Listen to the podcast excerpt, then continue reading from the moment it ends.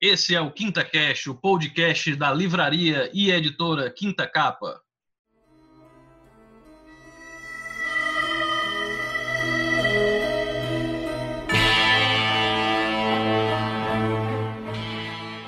Esse é um Quinta Cash especial com a participação de editores como Levi Trindade, Pedro Bolsa, que também trabalhou é, com várias traduções no mercado brasileiro, é, com a presença também do nosso querido Afrânio, voltando aqui ao nosso podcast, é, que tem o blog Blueberry no Brasil, o maior blog da América Latina acerca do personagem franco-belga. E hoje nós vamos gravar um programa especial para falar do mercado internacional, nacional, para falar também acerca da publicação de Blueberry, Blueberry também na Panini, como essa publicação ela ocorreu na época, o atual lançamento é, do último volume que saiu, que ele saiu em 2019. Agora, pessoal, vou deixar o pessoal se apresentar, vou deixar os nossos convidados se apresentarem.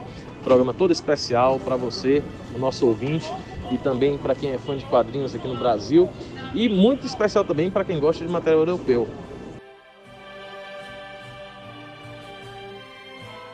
Eu sou Pedro Bossa, eu, eu sou português, mas fui para o Brasil quando era pequeno, fui criado por aí, depois voltei para Portugal. E, para além do meu trabalho normal de engenheiro informático, eu também faço muitas traduções. Mais recentemente, eu traduzi para o Pipoca e todo o Cal, que é do, do Jean Giraud, do Moebius. Quem tiver interessado, compre, que é um material muito legal. E também sou conhecido por dar infinitos pitacos para tudo que é editora que há por aí, principalmente fazendo lobby a favor dos franco-belgas que não saem aí no Brasil.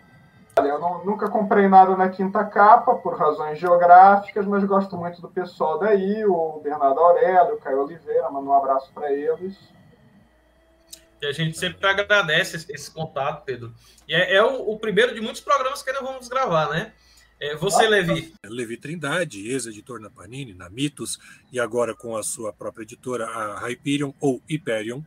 E a nossa intenção é trazer quadrinhos de diversos gêneros, diversos estilos, para não uh, para apresentar novidades para os nossos leitores e sair um pouquinho do lugar comum, trazendo coisas que eles possam ler, se divertir e partir para a próxima aventura e não ficarem presos todos os meses numa grande saga ou num grande crossover e depois ser tudo rebutado e ele perder todo o tempo do mundo dele tendo que ver tudo aquilo e começar de novo. Então, nossos objetivos ainda são crescer, expandir para poder trazer os quadrinhos franco-belgas que o Pedro costuma ficar me apontando e me, e me sugerindo, e também porque eu curto para caramba esse tipo de material e é, seria uma, uma alegria muito grande ter títulos assim. Eu diria que um grande prazer já de ter anunciado o Zag Odimbo, que eu achava que era inatingível para nossa editora, mas que vai sair no Brasil finalmente e completo, graças a Deus. Então, é, já um, um, objetivo já foi atingido. Agora a gente tem que passar para os próximos, ir um pouco de cada vez e contar com o apoio dos nossos leitores, dos nossos amigos lojistas e parceiros, e bancas, livrarias, porque sem vocês a editora não existe, porque são vocês a razão da gente estar trabalhando aqui. E você, nosso amigo Afrânio, do dono aí do, do blog Blueberry no Brasil, o blog mais completo do personagem, das Américas, podemos dizer assim, né? Não do mundo já é considerado do mundo, né? Nunca objetivei isso. Eu sou Afrânio Braga, autor do Plurel, uma lenda do Oeste. Para pesquisar no Google, vai direto. A gente começou, depois até aparecer a série do Plurel, comecei meio... A gente tinha uma sessão no, no portal TexPR, ela parou, né? O Nilson tirou, o Gervásio foi para a política, foi muito tempo na política, é vereador, até suplente, então parou e a gente ficou muito pelo fórum. Né? E um dia um, um colega disse, que não faz um blog? Não, mas eu já tenho aqui o. Já tem a sessão, mas não dava mais. Ficou alguns artigos lá que eu peguei, melhorei para o blog. O blog, como eu, eu digo, eu converso, o Blueberry é um chamariz. Né? Mais do que o personagem, eu admiro a obra do, do Jean Giraud, Moebius também, tem muito artigo sobre Moebius, sobre o Jean Giraud, e o Charlier, então ficou tudo, tudo junto. Eu espero um dia o Levi publicar, já está aqui o, todos os canais possíveis para me ajudar a divulgar. O, o Levi vai publicar com a tradução do Pedro Bolsa e vai ser vendido no Quinta Capa. Então, está aqui o quarteto para. Olha, isso seria por demais maravilhoso. Que a gente faz lá a divulgação. Seria incrível fazer isso para nossos leitores. Agora, eu vou. Vai sair um livro na, na, na Itália, né? O editor até pediu para mim não falar, mas não vou dizer quem é o editor, livro grande, formato A4. E lá, antes de eu saber, o blog já era citado como o melhor blog. E ele faz um, um no texto, ele diz assim, é, tipo assim, como uma curiosidade, que era do Brasil. E ele mostrava que o personagem, ele é. No mundo todo tem um personagem, né? Então, depois eu colaborei um pouco com o livro, ele ficou de me mandar um exemplar para mim, e aí ele botou meu nome lá no, no expediente do livro como um dos colaboradores.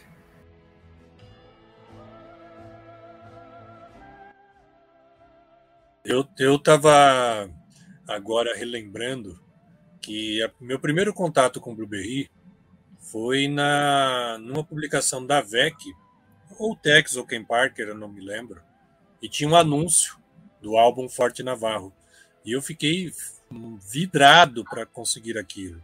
Só que quando é, como eu estava lendo aquilo, eu era pequeno, sabe? Tipo, eu teria que ir sair procurar. Eu era moleque, muito moleque. Então, sabe? Coisa que, ah, viu o anúncio, falava com meu pai: pai, olha, você viu isso aqui? Será que você consegue encontrar? E aí, ó, nunca. Só que aí tinha 4, 5 anos nessa altura. Era meio impossível. É verdade. Né? Então, eu não teria como ir para a banca procurar. Alguns anos depois, eu encontrei os dois álbuns da VEC. Só que eu confesso que eu fiquei decepcionado porque eu já tinha comprado a graphic novel da Abril e ela era colorida. Então eu falei, ah, puxa, preto e branco. Ah, eu queria ele colorido como está no da Abril porque a Abril estava muito bonita. E eu não sabia que a Abril já havia publicado em 76 O Homem da Estrela de Lata, que é, na verdade, o Tempestade no Oeste, né? Não, não, não, é o Homem da não, não, não. É o Homem da Estrela de Lata mesmo. Desculpa, eu fiz confusão agora. Que é o. É, aquela meio que onde começa o inferno, o Rio Bravo. É. E a Abril, publica, a Abril publicou dessa forma, né? Quando publicou em 76. E aí, quando ela voltou na graphic novel, depois ela engrenou com a série. Então saíram quatro edições. Eu cheguei a comprar todas. Elas eram em formato, formato álbum, capa couché. Para mim, não importava não ter capa dura. Desde a 1980, Blueberry. É, então, mas aí a, a VEG publicou em 79 e depois ela republicou o material naquele almanac da, do Faroeste. Foi 80. É 80, né? 80. E, é. e a Abril publicou entre 90 e 91 os quatro álbuns. Depois, depois que fizeram aquela primeira graphic novel no, na série graphic novel, né? depois eles publicaram quatro edições da série e depois mais cinco de Tenente Blueberry em preto e branco, com mais papel quatro. jornal. Quatro, preto e branco. Vou pegar aqui. Quatro. Eu só peguei a primeira e fiquei muito decepcionado que tinha passado a ser em preto e branco. E o preço é. não tinha reduzido, era caro essa coisa.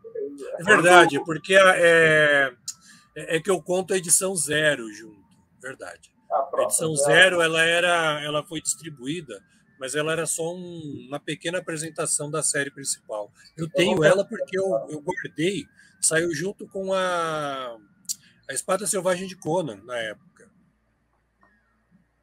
Tinha então 12 páginas. Então ela foi em 1980, né? Essa daqui? Não, 92. É, não, 90 abriu realmente, abriu publica de 90 a 92 90. uma nova coleção de Blueberry.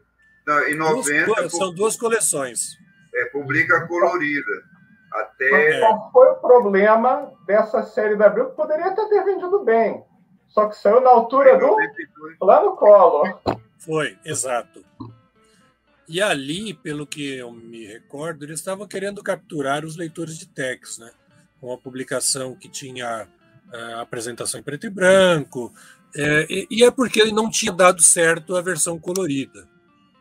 Sim, mas, nós já não mas aí a gente, mas a gente está falando de um dado certo no patamar da Abril, né? O patamar da Abril era muito alto para uma coisa fazer sucesso. Talvez hoje fosse um sucesso para qualquer editora que estivesse publicando. Sim, com certeza. É, na verdade, uh, essa publicação na época coincidiu logo com o início do Plano Collor. Assim, quando bateu o Plano Collor, não sei se vocês têm muitas memórias dessa época, eu tenho, estava numa espécie de auge de publicação de quadrinhos no Brasil, só voltou a acontecer já neste século. Estava uhum. saindo mangá pra caramba, Lobo Solitário, Akira pela Globo, não sei o quê. Estavam saindo muito mais europeus do que saem hoje. Sim. Saem Sim. hoje. Estava saindo de tudo. Sabe? Material tudo. alternativo. Aquela linha graphic novel da Abril foi um tremendo Nossa. sucesso na época. Foi, foi. O Marcelo Alencar, um dia puder comentar a respeito, vai dizer que foi um tremendo sucesso. Eu tinha sido esperto, tinha começado com material Marvel, DC, etc. E aí emendou com a publicação de alternativos e depois Isso. com a publicação de europeus. O homem foi muito esperto nisso e estava tava tendo bom resultado. Só que aí veio o plano Collor, destruiu tudo.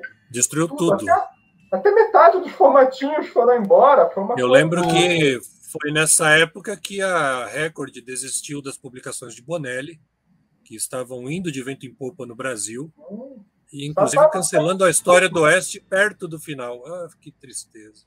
Estava saindo tudo de Bonelli, era a revista Mister No, é, Sim. Dog, Nick Raider. Uma coisa de a, a Globo estava publicando Nathan Never. Sabe, mas a edição muito... da Globo era muito cara, não dava para comprar. Era, era cara. Agora, mas, era... mas, foi uma época boa, foi uma época boa. Uma edição linda. Tirando o governo que destruiu tudo. E agora a gente está com outro, né? Vamos ver. o Thiago também perguntou. É porque eu não sei vocês, mas do jeito que estão as publicações no Brasil, com os preços e todo mundo lançando há tanto tempo, está se tornando até inviável para o leitor médio. É uma coisa eu que a gente acho, já sente. Eu acho o, o leitor médio ele tá. Primeiro ele vai ter que optar entre, vamos dizer assim, a sobrevivência dele é a leitura, né? A gente sabe que uhum. o, quadrinho na nossa vida, apesar de ele ser presente, que é uma coisa que a gente trabalha com isso, o leitor médio ele é o lazer.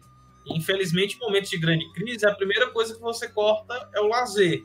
Uhum. Mas nós estamos pegando uma onda de muitas publicações e muito material de qualidade saindo ao mesmo tempo. Você tem muito material Bonelli, você tem personagens aí como, apesar dessa, dessa campanha que não ter sido um sucesso do Blueberry, ele já é uma, uma edição que ele está chegando, em, em, é, vamos dizer assim, para novas pessoas. Ele está lá na Amazon, está até com desconto, ou seja, o, uhum. o leitor de quadrinhos pode ter acesso. E, existe lá de Agostinho uma coleção Blueberry, e a de Agostinho recentemente terminou, Príncipe Valente. Nada impede que uma das futuras publicações dela envolva o personagem, né? Mas o bolso é finito, o bolso do leitor é finito. E você, nesse momento agora, é, tudo indica que vai, assim, um ano, dois anos, nós vamos ter um baque aí grande. Até mesmo por parte do, dos leitores que não estão conseguindo acompanhar tudo e também das editoras que estão lançando a preços assim Sim. muito salgados. É, a verdade é que o leitor nunca vai conseguir acompanhar tudo. Né? Não. O pessoal conseguia acompanhar Apesar tudo no Brasil porque saiu uma dúzia de revistas, pô. É. Aí era ah, fácil. o Tiago Ribeiro tinha perguntado. Mas no, na França, saem 5 mil publicações por ano. Mesmo que, digamos, o cara seja um jornalista de quadrinhos e receba tudo isso, não vai ler tudo. Não, não, há, não é humanamente possível. São mais de 10 por dia. Ninguém consegue fazer isso. Portanto, a coisa é, não é para se pensar, ah, não, a pessoa não vai conseguir comprar tudo. Não é para comprar tudo. O mérito da variedade é você poder escolher o que quer comprar e comprar algo que você tenha realmente interesse em ler. Isso é o é... primeiro fator. Sobre a parte da sobrevivência, tem um segundo fator que eu digo. Quanto venderia um quadrinho que vendesse um exemplar para cada milionário brasileiro? Vocês sabem me dizer quanto? Acho que seria uma tiragem, eu acho que, sei lá, de 500 exemplares. Não, se, se, um quadrinho vendesse um exemplar para cada milionário brasileiro, venderia 150 mil cópias, seria o quadrinho mais vendido do Brasil dos últimos 10 anos. O Brasil tem 150 mil milionários. Então não me venha com essa de, ah, não dá para comprar. Não. Por favor. Um quadrinho precisa de vender o quê? 3 mil para ser viável, Levi? É a tiragem que eu estou trabalhando. 3 mil ou menos. Porque de, menos que isso, tem na minha pouco. opinião, menos que isso, é, se torna inviável financeiramente. Você fazer mil é muito pouco e, e você também, nesse ponto, você está ah, tornando ela muito mais cara e, e, você vai ter que se esforçar muito mais para poder vendê-la. Fazendo 3 mil, dá para você atingir um patamar mínimo que você trabalha sem se matar para comercializar e, ao mesmo tempo, consegue vender os seus exemplares. Mas o que você falou é verdade. Se todos os milionários do Brasil comprassem, seria uma baita tiragem. O lance é que uh, no Brasil eu não vejo tanta é, difusão de cultura quanto eu vejo em outros países. Uh, o brasileiro não tem por hábito ler, e isso é muito desestimulado já desde o berço. Uh, eu vejo exemplos de pais e filhos que vão, às vezes, numa banca de jornal e o pai prefere comprar um videogame do que comprar uma revista para a criança ler. Porque ele vê mais, é, ele vê um, um, valor maior, um valor maior agregado no jogo e também porque a criança vai deixar ele em paz por muitas horas. É isso. O pai é. quer se livrar da responsabilidade de ter que ficar cuidando do filho e também dar um brinquedo lá que ele vai ficar horas preso naquele brinquedo. Vou, o gibi acaba chamar. muito rápido e ele volta logo para o colo do vou pai. Vou chamar para nós aqui, já um pouquinho sobre o começo do, do personagem, né? Eu vou, eu vou trazer aqui, deixa eu ver aqui, vou trazer o próprio Jean-Michel Charlier para cá para a gente. Ele fez uma viagem mais ou menos em abril de 62. Isso está no livro do é, Jean-Michel Charlier, o raconter. Essa pronúncia é do Gilles Ratier, um, um livro bem espesso sobre o Jean-Michel, né? Eu vou narrar aqui o que ele escreveu, ó sobre a origem do Blueberry. Ao curso de minha viagem, que ia chegar ao fim por, por uma primeira volta ao mundo via Tahiti, eu tinha descoberto a magia do oeste americano. Após a reportagem na base aérea de Edwards, no Nevada, Estados Unidos, né, eu tenho tido vontade, porque era verdadeiramente a porta ao lado, de fazer uma excursão ao oeste. Eu tinha ficado literalmente deslumbrado eu que nunca tinha considerado em minha vida de fazer uma história em quadrinhos oeste. Eu tinha regressado com um irreprimível desejo, principalmente de escrever uma. Isso se achava que, alguns anos antes, Jean Giraud veio me encontrar, me perguntando se eu não, não queria lhe escrever um roteiro de western. Eu lhe havia respondido que isso não era verdadeiramente meu negócio e que eu não tinha vontade de me lançar ali dentro. Retornando dessa viagem, eu procurei um desenhista. E esse era ele. E nós temos começado com Blueberry. Essa aí que começou. No começo do de Blueberry, o personagem principal era Forte Navajo, né? Com as Isso. vicissitudes dele. Depois, como o, o, o Mike, que começou com T. Steve, não, T, Blueberry, depois ele mudou para S, depois teve que inventar, que ele escrevia vários roteiros ao mesmo tempo, e o Charlie, ele passava de dois, três dias direto, sem dormir, né? Ele virava 24 horas, 24 horas, com uma porção de séries de sucesso, né? Atrasava bastante os roteiros, é, é, histórico isso dele. E daí começou.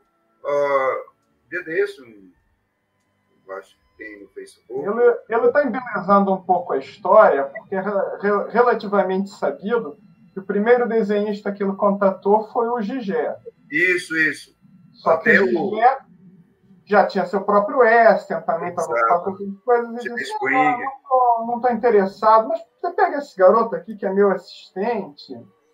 Exatamente vai ter futuro. E foi uma, um grande arrependimento do Gigé, porque o Blueberry vendeu mais do que qualquer coisa que o Gigé tenha feito na vida. Verdade, verdade. E o Blueberry, ele, ele nasce nesse periódico, né? Ele, ele é no piloto, é o né? Pilote. É, pilote. É, pilote. que eu acho que foi publicado aí com muito sucesso. Eu tenho até uns artigos aí para produzir aí, tem muito artigo. Tem tanto artigo que eu tenho hora que eu não sei qual que eu pego para trazer. E ele ficou Jean Giraud e logo depois ficou Moebius, né? E foi Du, a dualidade artística é fantástica, fenomenal. Um dos maiores de todo o tempo, referência, né? Escola, né? Para muita gente. O... Teve um, fiz uma postagem no Facebook, aí alguém pesquisou e trouxe que o, que o, o Gigi, né, que é a pronúncia das iniciais dele, José Gilain, né? Gilan, né? Pronuncia assim. Pronuncia Gilan, Pedro? Ou Gilain mesmo? Gilan. É, Gilan. Gilan. E ele disse que ele eu tive que corrigir depois. O rapaz fez uma pesquisa que ele só tinha simplesmente recusado. Não foi isso, é como o Pedro falou ele tinha o, o Jerry Spring, né? Na época, e até o Giroud auxiliou ele numa, na rota do Coronado, numa história assim, auxiliava ele, fazia a tinta, passava o nanquino que ele desenhava lápis. Até no final, se você for percebendo, sempre eu tenho isso comigo, algumas cabeças de cavalo, do, mesmo já no, no Giro Moebiusiano, vamos chamar assim, lembra os cavalos do Gigi. Ele ainda ficou ainda Uhum. Até o fim, com aquela influência assim, do Gigi, mais pouquinho. Eu tenho, eu tenho uma declaração dele que é muito interessante quando ele desenhou o 13. Foi assim, ah, eu no 13 tive de desenhar um monte de coisa que eu não estou habituado a fazer, que era uma obra ambientada no mundo moderno, não é? Aí, tipo, eu nunca desenhava elevador, coisas desse tipo. Uhum. E aí, toda vez que ele chegava em algo que eu não estava habituado a fazer, eu revertia para o estilo do Gigi, que é o que eu tinha aprendido. Ele trabalhou mesmo ao lado do Gigi durante anos e anos. E, e, daí, hoje, uh, do, do, personagem que ele falou, eu tive o primeiro contato em 87. Eu tinha 23 anos, tinha uma livraria aqui, Pedro, na, perto do teatro, do Largo São Sebastião, bem do lado da igreja, que vendia muitas publicações.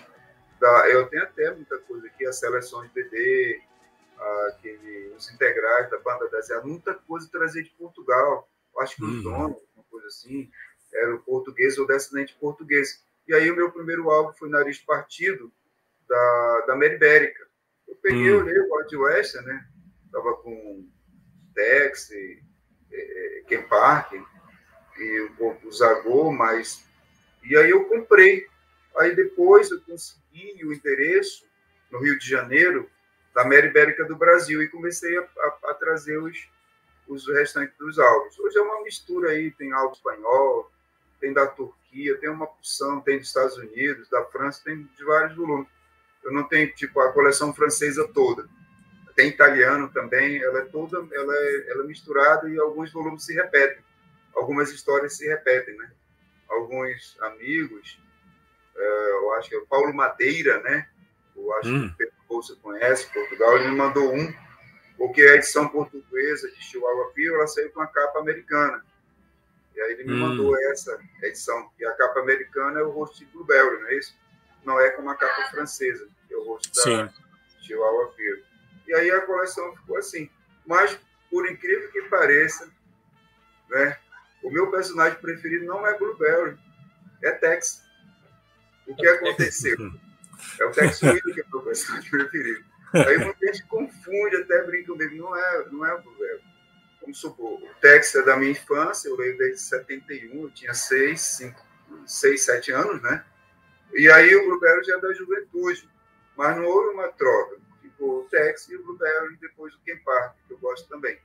Ah, no, Mas tem uma coisa interessante, Afrânio, entrando aí no assunto.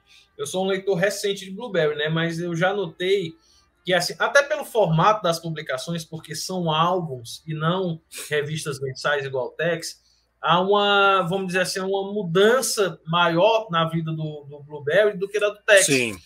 Tex, uma evolução. Ele é bem engessado, é, é, a figura do Ranger, enquanto do, do Blueberry você começa com ele como soldado, tenente, ele tem a fase mais famosa dele é como tenente, jogador de pôquer, xerife. Uhum. Você vai acompanhando uma evolução do personagem. Você Isso. pega desde o momento da criação dele com, com o, o Moebius, né, que é o, o Giro, é, são 30 volumes que ele e o, o, o Jean-Michel escrevem e já tem um, 28, uma evolução dentro desses 30 volumes. O, o, Fora de Série, a parte, mais três da, da Juventude, de Blueberry. Ah, o nome, eu falo mais Blueberry, o Levi fala mais francês, né? Blueberry, sei, Pedro Bolsa. É, sei lá, ele, foi hábito. Ele foi escolhido. o nome é inglês, eu falo é. inglês. Ele foi, ele foi escolhido pelo, pelo Charles, desculpa, pelo Jean Giraud, né? Tem uhum. isso, tem, no, no blog tem. É, ele folheando uma revista, é, aquela National Geographic, né? E lá ele viu lá um, um termo e acabou colocando e acharam legal que ficava assim de uma fruta, é, ficar o nome do personagem Durão, e ele está na, naquela lida lá do, do Velho Oeste, né? Depois eles reescrevem isso na, na juventude, né? Isso, é, um, é, inserido na história. Ah, uhum. Mas é uma, uma, uma, é uma referência, a, como a gente falou no East West, e depois ele, agora tem um detalhe que você percebe também, a evolução gráfica do Jean Giraud. Você pega as primeiras histórias, Sim, vai, muito. Até ele respondeu sobre isso, quando propuseram, já quando ele já estava bem no auge, bem no auge, na maturidade artística, dele redesenhar o, os primeiros. as histórias, as outras histórias já com traço atual. Ele disse que não. Eu acho que ele citou alguma coisa em relação ao EG, em relação a Tintim. Pedro é, tudo. Se pode me dizer, ele disse, não, o que está feito, está feito e e pronto. No fim, ele teve ainda um começo de um outro pro Belo em 2010, mas não veio à tona, isso está em algum lugar, está guardado com a família dele. Não deu mais tempo, né? Já é. em 2012 ele veio a falecer. Falecer, sim. E até 2022 já estou com dois artigos prontos, já prontinho, para fazer as homenagens em março para ele, né? Já no, no blog. Está tá quietinho, já está feito, já revisado o Pedro Bolsa já me ajudou no blog, algumas informações, já tem, tem artigos, tem o nome dele lá. E em traduções também, quando fica muito difícil, né, Pedro? Faz uma cola, né? O Pedro estava na Espanha, né, trabalhando lá e já sem tempo usava frango. Só um pouco aí que está tá meio apertado aqui, né? Não dá para ficar colado nele, os prazeres dele. Agora voltou para Portugal. Deixa eu lhe fazer uma pergunta específica. Hoje, é, o Blueberry, por ser um quadrinho franco-belga, né? Você me falou de, do, do, último lançamento, que esse foi o Amargura Parte, 2019. Sobre a, a, tiragem, foi uma tiragem alta, a venda alta do, do, do álbum. Hoje, o, o, o, personagem ele ainda está em voga dentro do, dos quadrinhos franco-belga, ele ainda tem a força que ele tinha é, lá quando ele nasceu na década de 60. Ele, é, ele é muito forte, né? É aquela coisa que eu expliquei. Os personagens clássicos franco-belgas, eles continuam sendo vendidos e tal. Se você chega na França, entra numa livraria FNAC, que é uma grande livraria com uma boa seção de quadrinhos, você pode confiar que você vai na seção de quadrinhos, se não tiver todos os blueberries, é porque alguém naquela uhum. semana já passou lá e pegou. Senão vai ter todos os blueberries lá enfileiradinhos para você comprar o que quiser.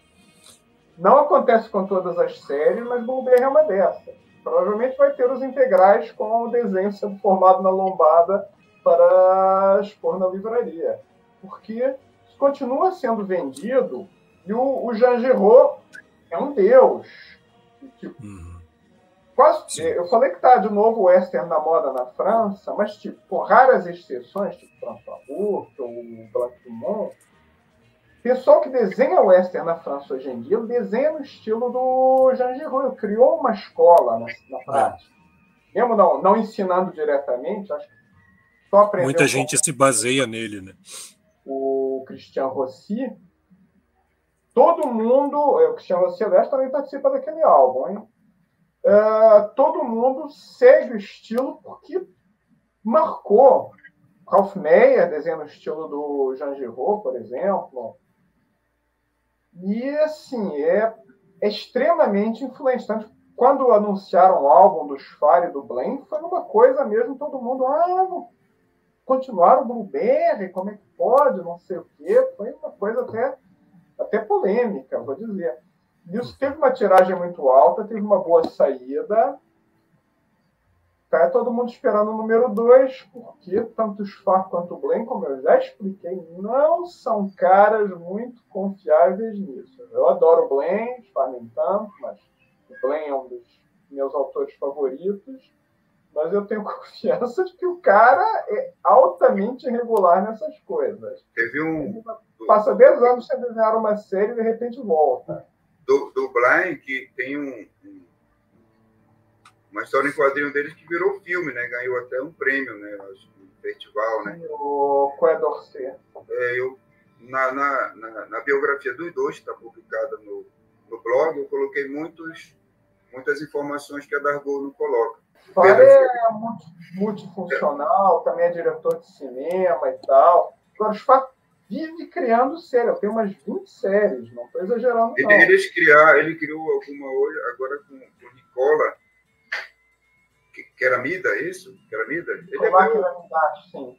meu contato aqui, também convidei ele, ele ficou, mandou umas fotos para mim, que era do, dos produtos que ele tinha do Blueberry, para fazer um artigo, e até está guardado essas fotos, e, e aí, às vezes, uns têm interesse... Não muito do Queramidas, coitado, o homem tem problemas congênitos de coração, já teve duas cirurgias de correção, coração aberto, uma delas quando ele tinha dois anos de idade, uma coisa que não vale, então, do homem. O que eu tenho de notícia da França, eu acho que o, o, o Pedro conhece ele, ele é especialista na carreira do. Eu tenho artigos dele, uh, do Jean-Michel, o, o Jean-Yves Broard, né?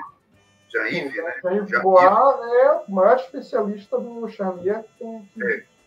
Ele me ajudou muito, é o blog junto, a gente troca muita informação, mais dele, né? Está ah, uh, de sucesso a série Altaia. Alta, Altaia. Altaia. Altaia. Tá, é uma, uma repetição da que saiu, como eu citei no início, pela Planeta de Agostinho na, na Europa. Inclusive o papel, eles estão elogiando bastante melhor que o papel do integral. Eles gostaram mais. A Altaia vendendo... é uma divisão da Planeta de Agostinho, assim como Isso. a Salvar é uma divisão da Hashtag. Isso. E aí eles estão vendendo tubos lá na França desse, dessa série. Aí você faz a assinatura e ganha uma série de brindes, ou vai comprando mesmo a bolsa. Então, um sucesso lá nos grupos e tudo, aí nos fóruns que eu participo, muito grande. Agora, o, o, o Bé, tipo, 2022, ele pegou uns projetos grandes e disse para mim que 2023 o roteiro já está pronto, está tudo prontinho, o volume 2 vai sair. Vai começar a produzir. 2023, né? É, para o ano. Não, Peraí, não, desculpa. 2022. Agora até me confundi. eu tenho que voltar, voltar aqui. Deixa eu ver aqui o que ele me falou rapidinho aqui, por causa do nosso tempo. Se o roteiro está pronto, já é bom. Porque o Sfar é muito mais problemático que o Blaine. É, ele gosta é verdade. Coisas, pode levar um tempo. Os Flight que gosta muito do blog, né? Principalmente que sai a biografia dele, tá o nome dele lá, né? Ele tem acompanhado tá? Deixa eu ver o que ele me falou aqui. O Sfar é um, é um doce de pessoa, é um gentleman. Eu tenho um sistema para publicar o Blueberry, que até foi o que eu sugeri para a Panini, trocentos anos atrás, que é uh, o primeiro arco de histórias está realmente datado, não estou exagerando aqui. É o Blueberry lutando contra os índios, o desenho ainda é um pouco primitivo, tem muito texto e não sei o quê. Eu acho esse arco está um pouco datado, eu não começaria por ele. Mas tem um arco perfeito, que é dois álbuns, que é os Montes da é, Sim, Superstição. Que é essa edição grande aqui. Sim. Tem essa edição Esse... que é maravilhosa. Ela reúne os dois álbuns, exatamente como você falou. Inclusive, na época eu comprei, justamente para tentar usar como argumento. Eu falei, gente, é. tá feito, é só seguir. Só seguir. É. Eu começaria e... por aí. E depois representava, história... sim. Foi a história que botou o Blueberry no mapa, inclusive. Antes era uma série de sucesso, depois virou um monstro.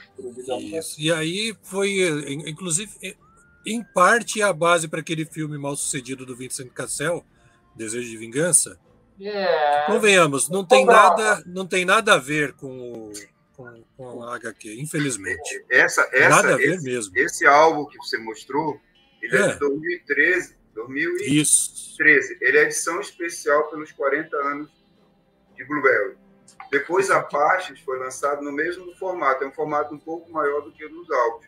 Sim, Agora, ele é do maior. filme, do É filme, franceses chamam de grand format.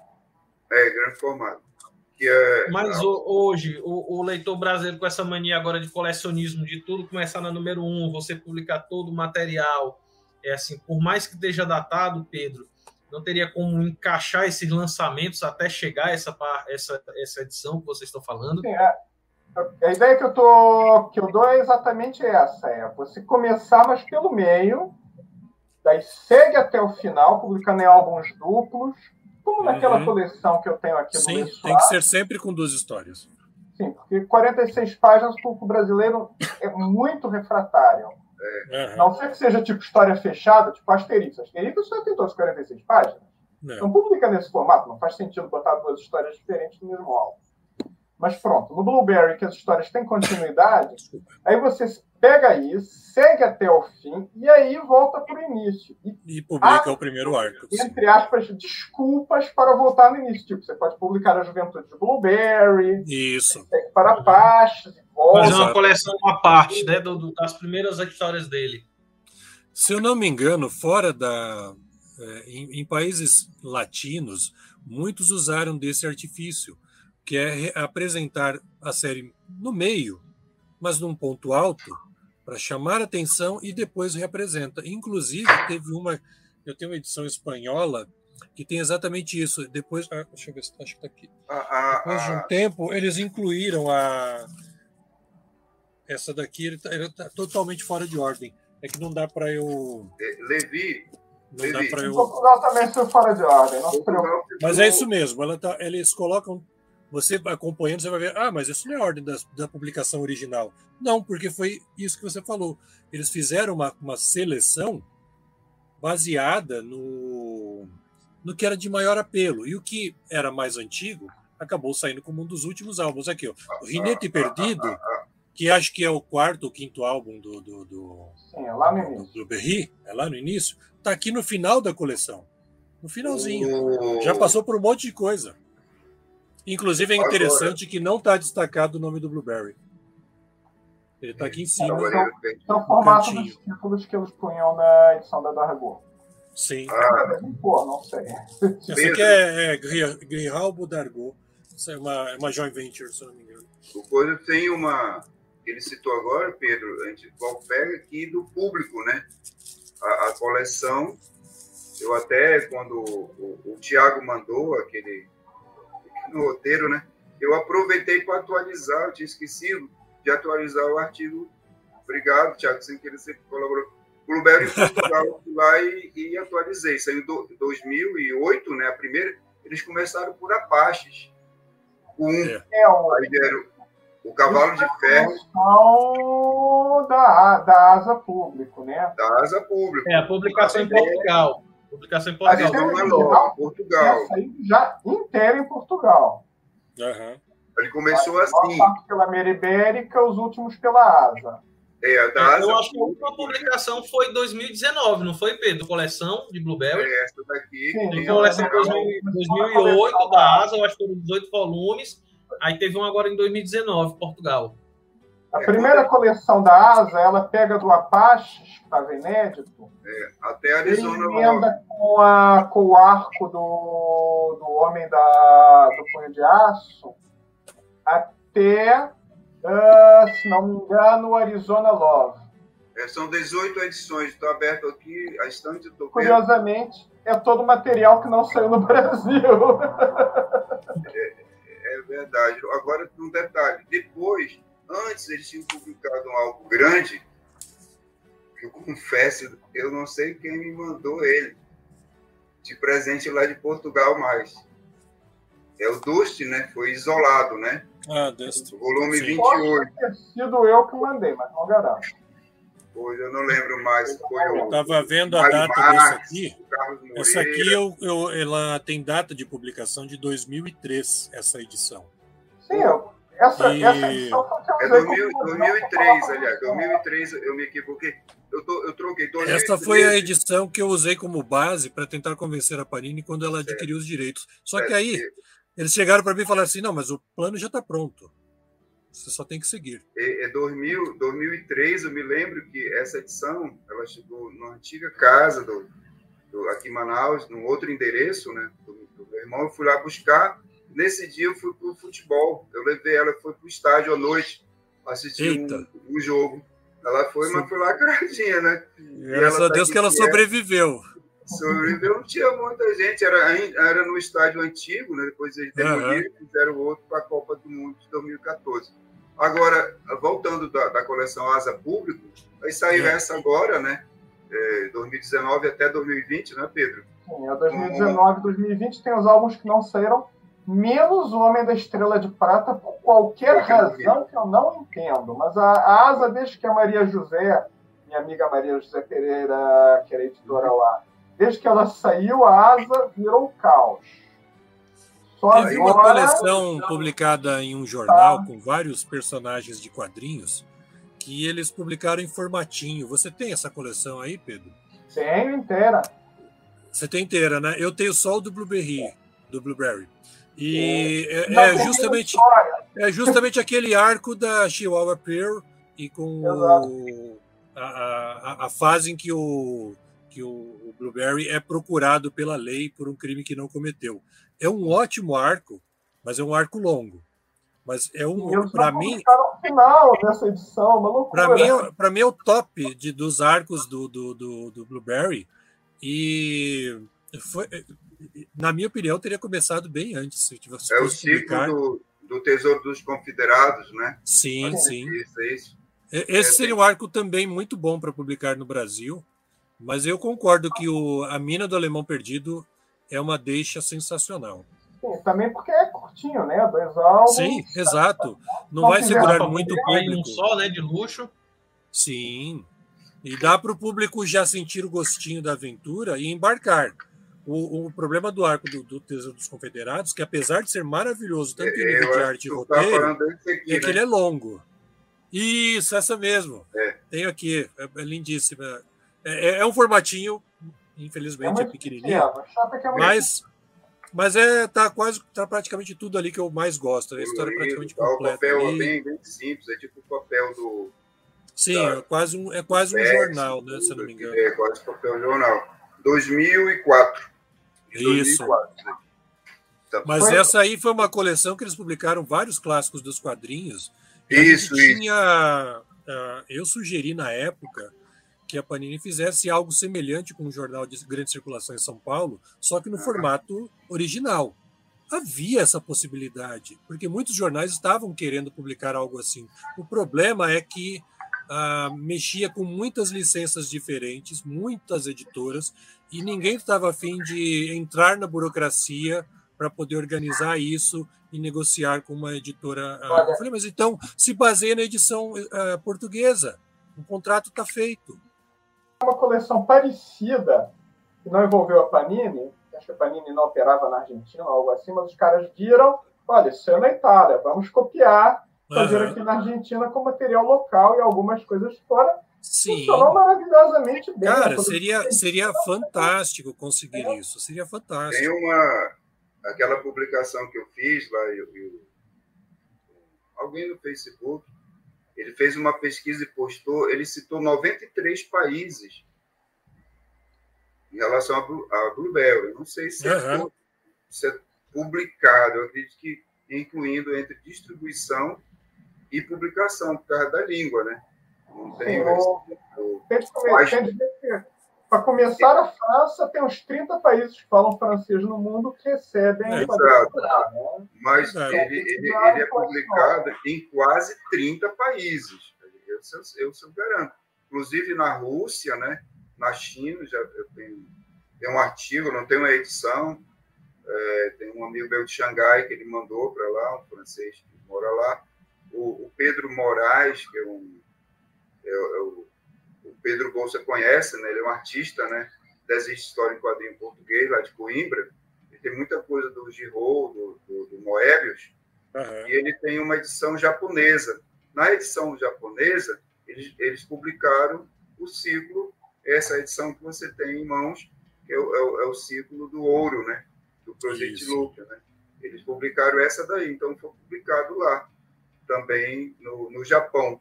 E aí a Europa quase toda, né? Incluindo Grécia, Turquia, é, a Polônia tem também, países do leste europeu, no, a ocidental acho que é quase todos, né? Às vezes, na época de Copa Na do Mundo... ocidental saiu em toda. Faltou é. alguma foi a Inglaterra. Não, mas a Inglaterra teve a Titan Books, em parceria com a Marvel, ah, de Londres. Okay. Era uma ah. parceria. Aí veio, eu tenho algumas edições que o selo é da. É, é, é, não, da Dark, Dark House. É Dark House, é isso? Dark Horse. Okay. Ele é, é ligado à Marvel, não é isso? Ou não, não, a Dark Horse não é ligada à Marvel, é uma editora não, Ela é independente.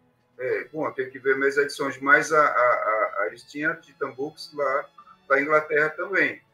Era uma parceria nos Estados Unidos e Inglaterra. Mas, enfim, é um personagem de, de grande êxito. Eu chequei com algumas editoras aqui do Brasil do interesse, né?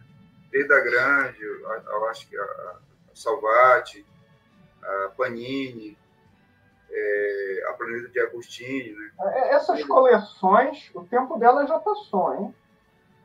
Atenção. Esse tipo sim, de coleção sim. de banca não vai sair mais no Brasil. Não, não, não. Isso não. Colapso, não infelizmente, não, infelizmente já foi a época. Na, quando a é. gente queria fazer, era o auge. É, aquele era o momento. Hoje eu acho que infelizmente não rola mais, não até rola como mais. você bem citou, a própria, a própria distribuição colapsada de tudo. A não ser que você. Altos em é, banco, a concorrência com a internet. Sim, o que você conseguiria no máximo seria a distribuição local, por exemplo, um jornal como uma Folha de São Paulo, localizado em São Paulo, e distribuir para todo mundo em São Paulo. É um público pequeno, restrito, mas teria a única distribuição. É, a outra forma seria você fazer contratos variados com vários jornais espalhados pelo Brasil.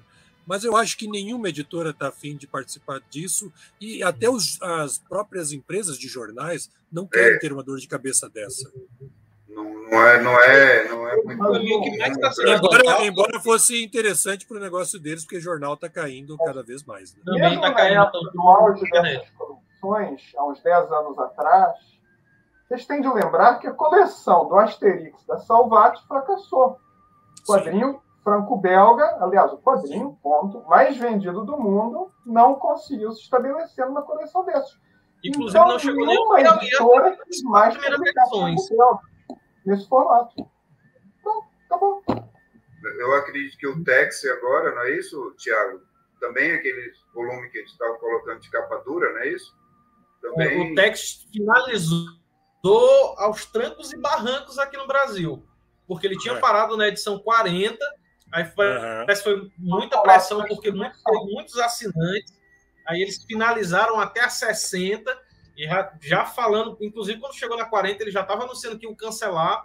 Aí depois disso cancelaram, foram até a 60, eu acho, para finalizar, para evitar algum processo. Sim, é. Aqui em Portugal tem uma coisa engraçada que vem sempre uma etiqueta nessas coleções de banca dizendo quantos números vai ter. Uhum. A editora não pode fazer mais ou menos, tem que ser aquele número. É, na Itália, eu acho que não rola porque essas coleções são muito expandidas. Ah, vou fazer uma coleção de textos de 50 volumes. Quando chega no 250, eles continuam publicando. Mas Sim.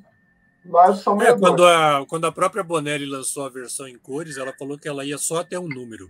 Aí depois de um tempo viu que estava vendendo tanto, aquela que saiu com o jornal, que aí eles continuaram até chegar na edição mais atual. Aí viram que não tinha mais material, publicaram todos os gigantes coloridos. Exatamente. E assim foi, e aí depois lançaram os Agor.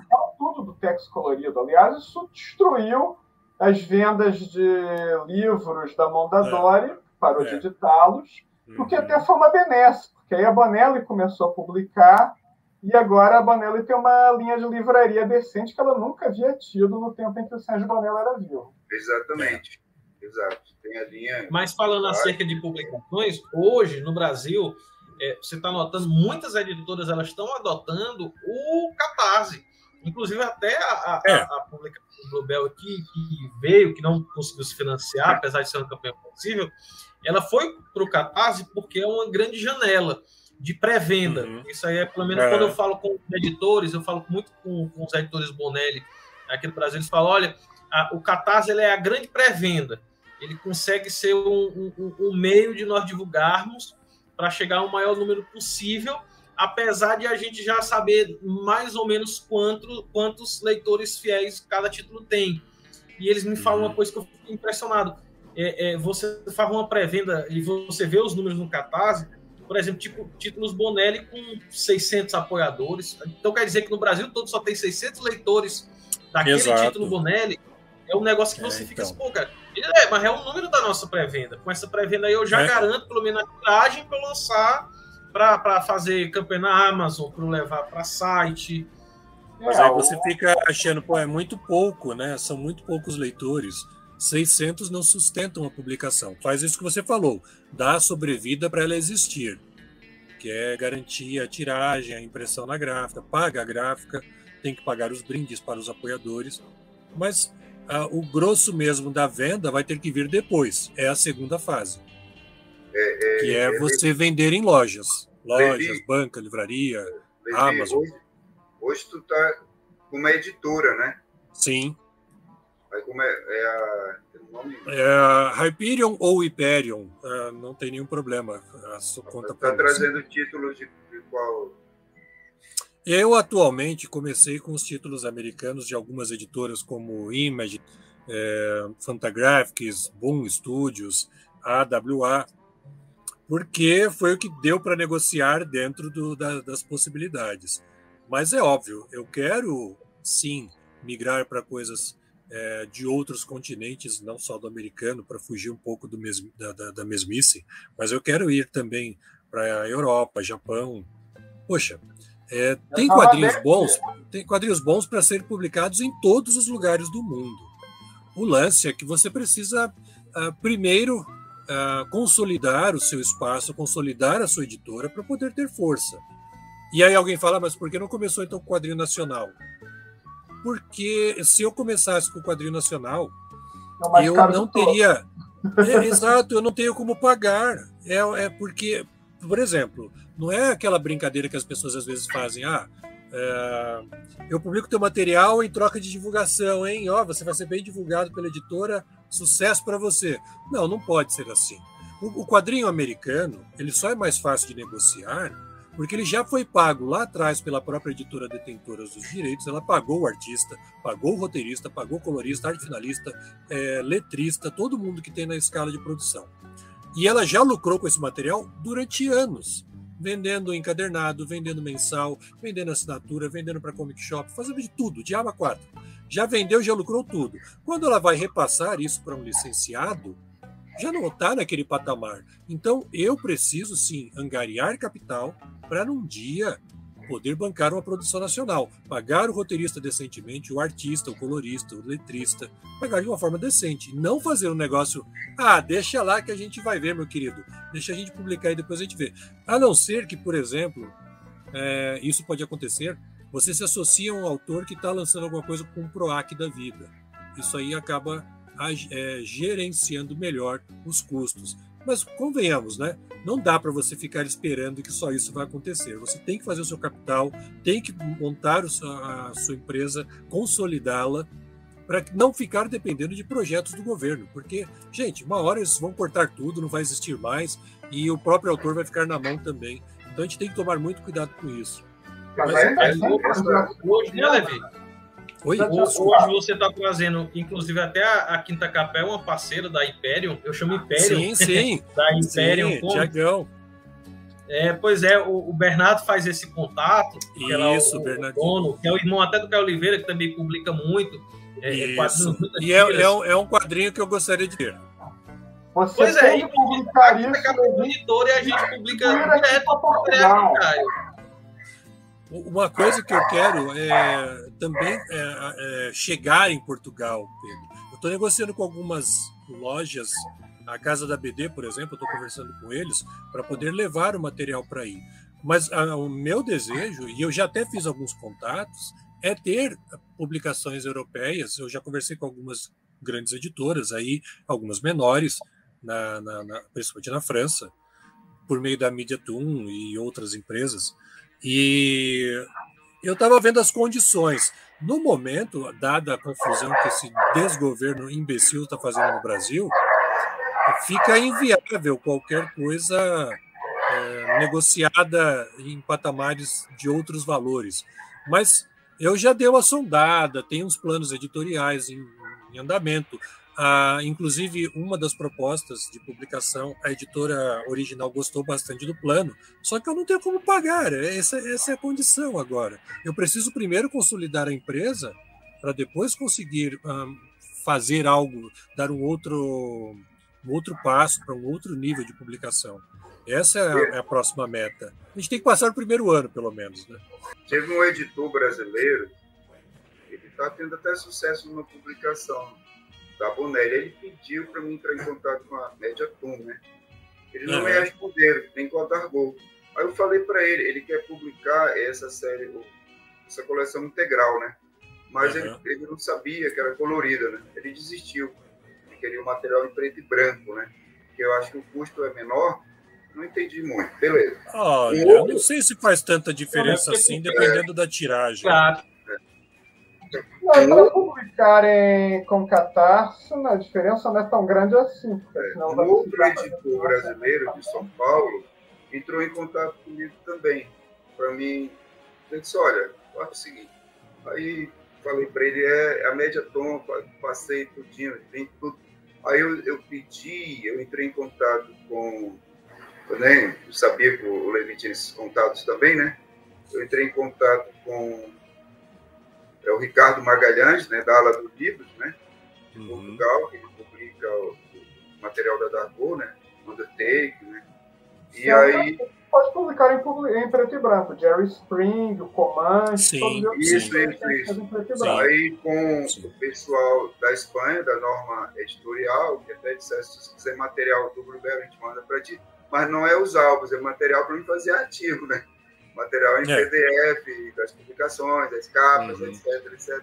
Eu deixei quieto, tem muita coisa para mim fazer em blog. Deixei quieto. E aí eu passei para esse editor, ele entrou em contato, estava conversando. Ele quer publicar esse, esse, cada volume desse grande, são só nove volumes. Eu não sei se era viável, né? Também, em uma época, um outro editor me falou, eu não lembro, é 10 dólares página, é isso? O direitos autorais do Velho? Desculpe, 10 não, euros? Uh, não, a coisa não, não funciona bem assim. É, é bem uh, Os direitos autorais são cobrados em percentual de, de, pre, de preço de capa. Sim. Normalmente está na faixa dos 10%. Então, se o preço de capa for, estou dando um exemplo, 40 reais, tu tem que pagar 4 reais por exemplar. Só que, principalmente para editoras novas, que os europeus não conhecem, não têm confiança, uma coisa é se você é uma Panini. Exato. Você é uma Hyperion, é. digamos assim. Exato, Fala bem. não conhecem, não, não vou censurá-los por isso que eu tem muito malandro nesse, nesse Sim. mundo. Então, Exato. eles chegam lá, ok. Mas vocês têm de nos pagar toda a tiragem uhum. em adiantado. Isso. Isso é muito dinheiro. Aí, por exemplo, digamos, para aquela, aquela hipotética edição de 40 reais que eu falei, pagas 4 reais, digamos com uma tiragem de 3 mil exemplares, são 12 mil reais. Que vão cara, de uma vez só. De uma vez só. Não tem negociação. Não. E sem falar em preço de gráfica, papel que é ligado ao dólar no Brasil, que so, Nossa, sobe então, todo ano. Meu, nem vai, você fala. vai Aí quando você cada, faz, cada vez que. É pouco, mas o gasto que a empresa vai ter vai ser altíssimo. É, teve um momento nesse ano, foi em agosto, o dólar estava caindo, estava abaixo de cinco reais. Estava 4,90. Foi na hora que eu ia pagar alguns, alguns advances para uma editora americana. Foi só eu olhar isso, a cotação, no mesmo dia, uh, um dos atores desse desgoverno foi na te televisão e falou alguma asneira. O dólar foi para 5,15 imediatamente. falei, eles fazem de propósito, esses desgraçados, fazem de propósito. E a gente sabe que é, porque agora está mais do que provado. Daqui, que tem essas, tem essas offshores daqui. aí, tem essas uh, contas das, Virgin, é. das Ilhas Virgens, está tudo revelado e só não vê quem não quer. Mas eu já sabia que era por isso, uh, ou algo assim. Você vê, uh, quando o dólar sobe tanto, é porque alguém está lucrando, e não sou eu. Não é claro. ninguém perto de mim. É alguém lá num patamar mais alto. E agora está todo mundo sabendo. Dólar, na verdade, quando, quando começou toda essa subida, ainda no tempo do PT, o dólar de vocês estava muito desvalorizado. Sim. Vi os preços tava... das coisas no Brasil. Pô, como é que pode uma coisa custar tão caro no Brasil? Uhum. Só que aí o dólar deu uma disparada até chegar ao que seria a cotação mais normal, mas não parou, Sim. continuou subindo. É. e agora está no... fora do normal. E todo é, dia agora, agora a gente tem. normal no outro sentido. É, e mas todo dia agora a gente tem uma surpresa. Há motivos para isso. Lógico que há, lógico que há. Com certeza, há interesses.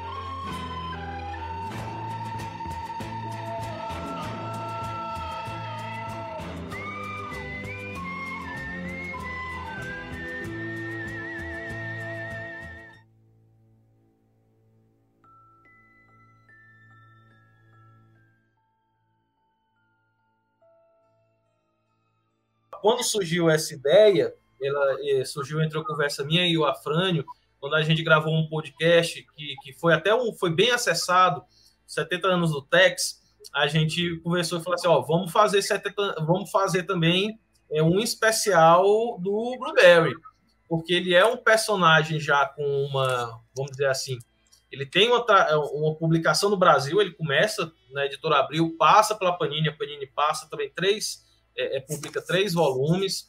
Você foi o editor da época, né? O Pedro foi o, o, o, tradutor. O Pedro foi o tradutor. E hoje ele está com, tá com nova publicação, foi até uma campanha no, no Catarse, através da, da Faria Silva, né? Da editora Faria Silva.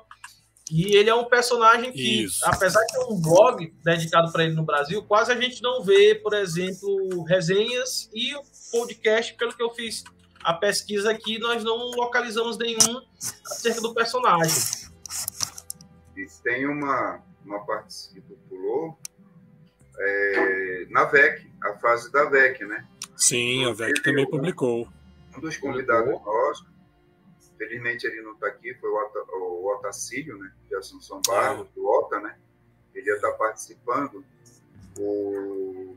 E ele me deu uma informação que eu não sabia. Existe um, uma edição eu não tenho, né? Eu encontrei agora 100 reais no Mercado Livre, mas ela está muito deteriorada. Eu tinha que comprar e mandar para aquele Sérgio lá do Sul, né, que faz restauração. Vou uhum. pensar que é a, as melhores histórias de, de faroeste já publicadas. O, o Otacílio me falou, a gente está conversando pelo, no chat do Facebook, que aquilo era um encalhe da VEC.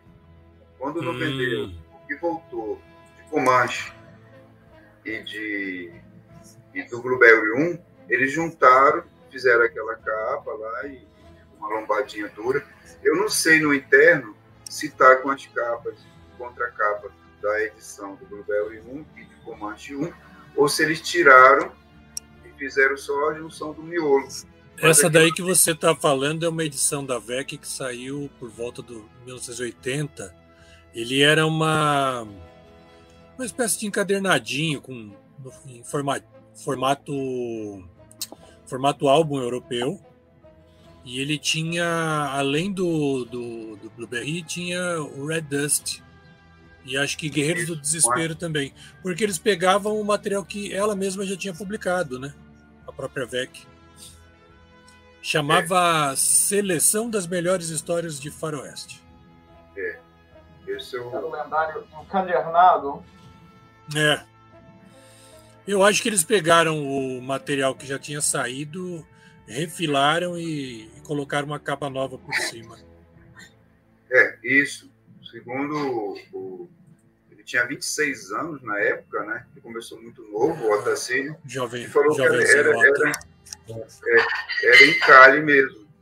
É, recolhia das bancas, porque geralmente, é, às vezes da banca, aquele título depende da publicação, né? Eu tive banca de revista durante uns cinco anos, de 2005 a 2009, inclusive a fase do, do Blueberry, eu estava lá na minha banca né, de revista, aqui do Blueberry Panini, né? Blueberry Panini, né?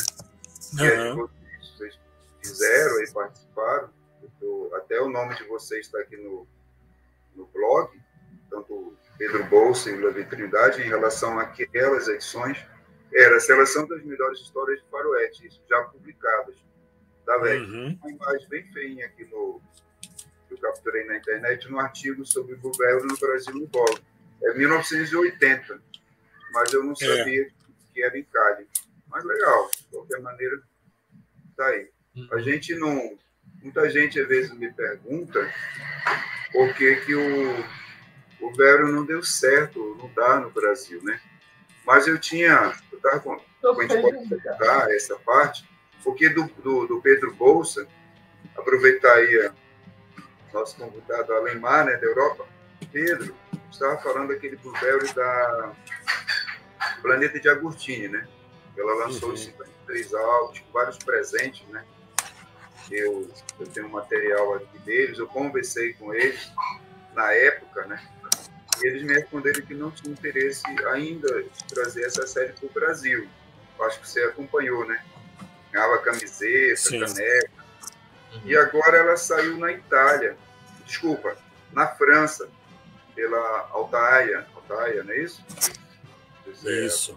Na França já e saiu ela, eu... umas três vezes. Tem uma dessas coleções do Blueberry que saiu em jornal francês. É, eles têm um, um é do mesmo grupo, né, da Planeta de Agostinho, e está tendo grande aceitação lá na França, né? Aqui no Brasil se, se reclama de repeteco, né? Mas é um repeteco, porque só está mudando o idioma. Então, é, a mesma coisa se pode dizer do Asterix. A, a, as coleções completas são publicadas na Europa, vira e mexe, a cada, sei lá, a cada cinco anos sai uma coleção completa. É, é, é aqui no Brasil que parece que não engrena mesmo. É, na Europa, é, é... esse material nunca sai de linha. Sim. Você, qualquer momento dos últimos 70 anos, e não digo dos últimos 80, porque teve a Segunda Guerra Mundial no meio, podia ir numa livraria e dizer: Olha, eu quero Tintim a Ilha Negra. E assim. Uhum. O que eu me lembro da época que a Panini publicou, e isso é muito bizarro, Teve leitores que reclamaram por que, que não era capa dura. E por isso que eles não iriam comprar, porque, porque esperariam o dia que a Panini publicasse em capa dura. Tá, eu não sei. Na época, na minha opinião, eu achei que deveria. Uh, tinha que ser popularizado. O quadrinho europeu no Brasil precisa ser popularizado para que as pessoas tenham o hábito de comprar, adquirir e fazer suas coleções. Uh, a gente, Isso. na época, estava com quatro títulos, cinco italiana. títulos. Arranca é. o italiano de dentro de você, mata o maldito italiano. Isso não funciona. Acabou essa época do barato a todo custo, tem de ser barato. Não é barato. esse Blueberry saia por 20 pau na banca. Nenhuma outra revista em quadrinhos era mais de 10 reais naquela época. Na época era, 2007, as mensais, se eu não me engano, de 100 páginas eram 6,90, 7,50. É, é, e o problema foi esse. Uh, eu queria que fosse barato, mas a Panini queria que fosse caro. Todo mundo olhava e dizia, ah, mas é a revista mais cara da banca, claro que vai Sim, ser. Pior que era. Direito autoral é muito mais caro. Eu concordo contigo. Maior. Mas aí também. É a... livraria, só que na época Panini não publicava para livraria. Começou um ano depois só para me sacanear. Sim, sim. A única, sim, única coisa que a Panini fez. Na época e dizia, implorava, pelo amor de Deus, publiquem para livraria. Ó, oh, Panini não faz coisa de livraria. Um ano depois começou a publicar em livraria. Ah, obrigado, hein? Sim. Agora... É, na verdade, o papo que rolava interno é que as livrarias não queriam. Então, para não passar que as livrarias não queriam, falava-se que a Panini não estava afim de vender em livrarias, mas era bem o contrário. Tanto que lançaram vários capas duras na época, como Liga da Justiça do Grant Morrison, ou o Starman, Starman que não tiveram continuidade porque não conseguiram vender para livrarias. Como não venderam para livrarias, foi encalhe absoluto em bancas. Olha, não, mas a gente tem que levar em consideração também que 2006, 2007, ali a venda online ela ainda estava, vamos dizer assim, engatinhando, é. né? Sim. O, a, a pessoa, é. ela, vamos dizer, chegava na banca, para quem frequentava as bancas, livraria também Sim. era um outro público.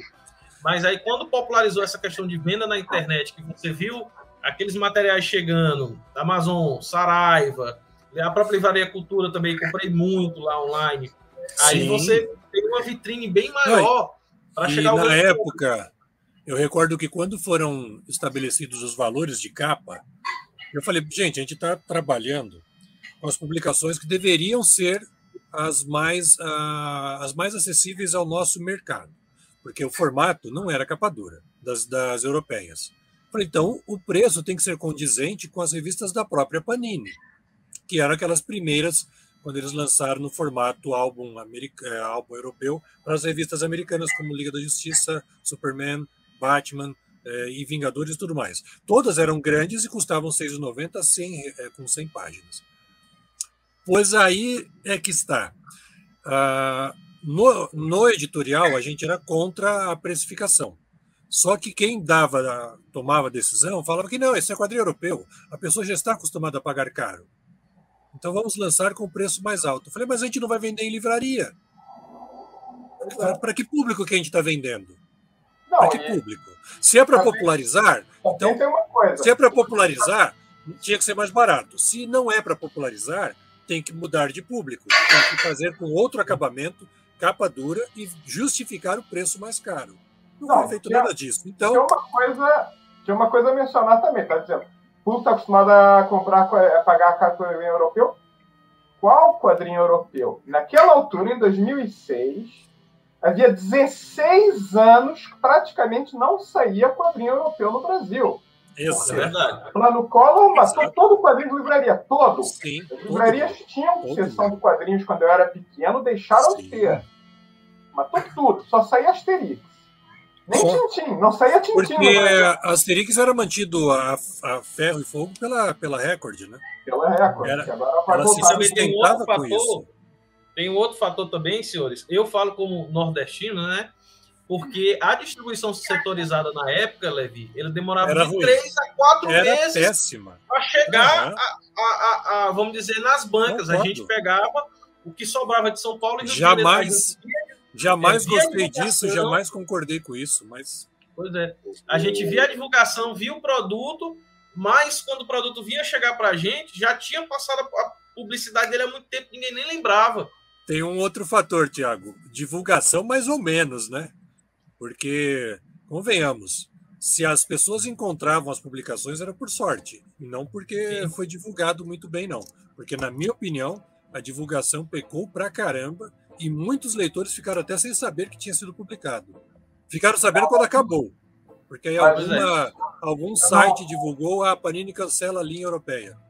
O blog ele nasceu em 2013 e ele foi 2006, 2007. A gente conversava sobre os assuntos no no fórum TexBR e no uhum. grupo de HQ, do José Ricardo.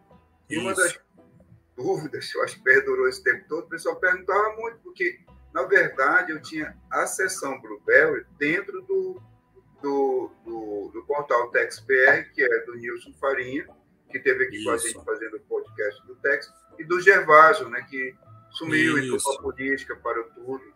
Até agora, eu não sei, eu tenho até que verificar lá para ele, o portal, o portal TextBR mantém tudo lá direitinho, mas há alguns links do, da Index que não estão funcionando. A livraria parou, né, totalmente, né? E o fórum também, você dá acesso, mas ele está com problemas técnicos. Eu até vou verificar, entrar em contato com ele para ver como estão as coisas.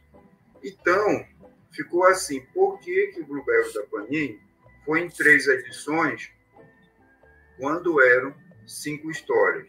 No final, o pessoal criticou muito que a última foi brochura. e um pouquinho menor na época, né? Então, a gente pode agora estar com o editor e o tradutor da edição trazer para a gente. O preço, eu dei uma olhadinha, aquela hora que eu levantei aqui para ver na estante, foi R$ 22,90 a primeira, R$ 22,90 a segunda. Duas histórias, duas histórias, e a última R$ 19,90. Tava caro. Tava tudo caro. Na minha opinião, tava muito Para a época, né? Tava. Muito tempo, né? Um tiro no pé. Um tiro no pé sensacional. É com calibre 12 no dedão. Porque é. eles tivessem lançado. É... Na minha opinião, o preço máximo que isso aí deveria ter atingido com aquele acabamento não poderia ter passado de 10 reais. Não poderia. É, era não, eu imaginei que fosse sair por 10, 12 reais. Eu também.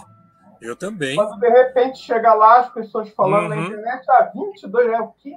O pior, meu amigo, é você ter que ficar quieto e não poder falar nada e ainda defender o preço que estava sendo praticado. É, todas Porque as... essa era a minha função na época, né? Eu tinha que defender as decisões cabeçudas que alguns tomavam. Mas. Agora, e, e, e por que não cinco edições em vez de três? Nesse caso, uh, eles queriam maximizar o custo. É, desculpa, é, diminuir o custo de produção. O custo de produção e, maximizar o lucro. Por quê? Publicando duas histórias por edição, Uh, eles estavam pagando os direitos por dois livros ali numa mesma edição, mas ao mesmo tempo eles tentavam justificar esse preço mais alto, que na minha opinião, mesmo assim, não justificava. Uh, e, e, eu falava, mas e se? Eu, eu, eu falava, mas e se o, o ele concluir a, a história num número ímpar de edições? O que, que a gente vai fazer lá na frente? Ah, aí é que eu vou dizer. Isto aqui é uma daquelas coleções que eu falei. Olha, linda essa. O que é que aconteceu? É, essa é aquela arte de prefácio lá. O álbum, Dust. Pula tudo, pula tudo, pula tudo. Qual é essa edição, Pedro? Edição que saiu num dos jornais. Eu acho que foi no Le Soir é no... da Bélgica. Ah, tá. Pensei que era... Eu tenho dois volumes desse que eu ganhei é, de da Foi. França. Mas é difícil coisa... né, esses, esses álbuns lá. O pessoal às vezes não se interessa. Uma coisa engraçada que se vende em livraria. Eu tropecei disso na, na FNAC daqui. Aí eu entre FNACs e tal, eu consegui comprar tudo, menos o número um que estava esgotado.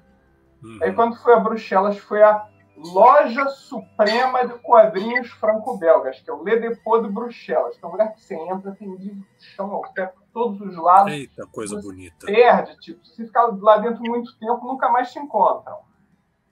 E aí eu, pô, será que tem? Aí eu perguntei pro cara, você tem tal, tal, tal? Aí eu, só um minuto. Um minuto virou 15 minutos, mas eventualmente o homem saiu de lá de dentro com o livro na mão. Aqui está. Eu ah, tenho a coleção completa. Que mas é que é engraçado. O, Dust, ele tem mais ah. páginas que um álbum Sim. comum, mas Sim. não chega a dois álbuns. Que é que não, não chega a dois. Eles botaram um caderno de desenhos no final, ó. Uhum.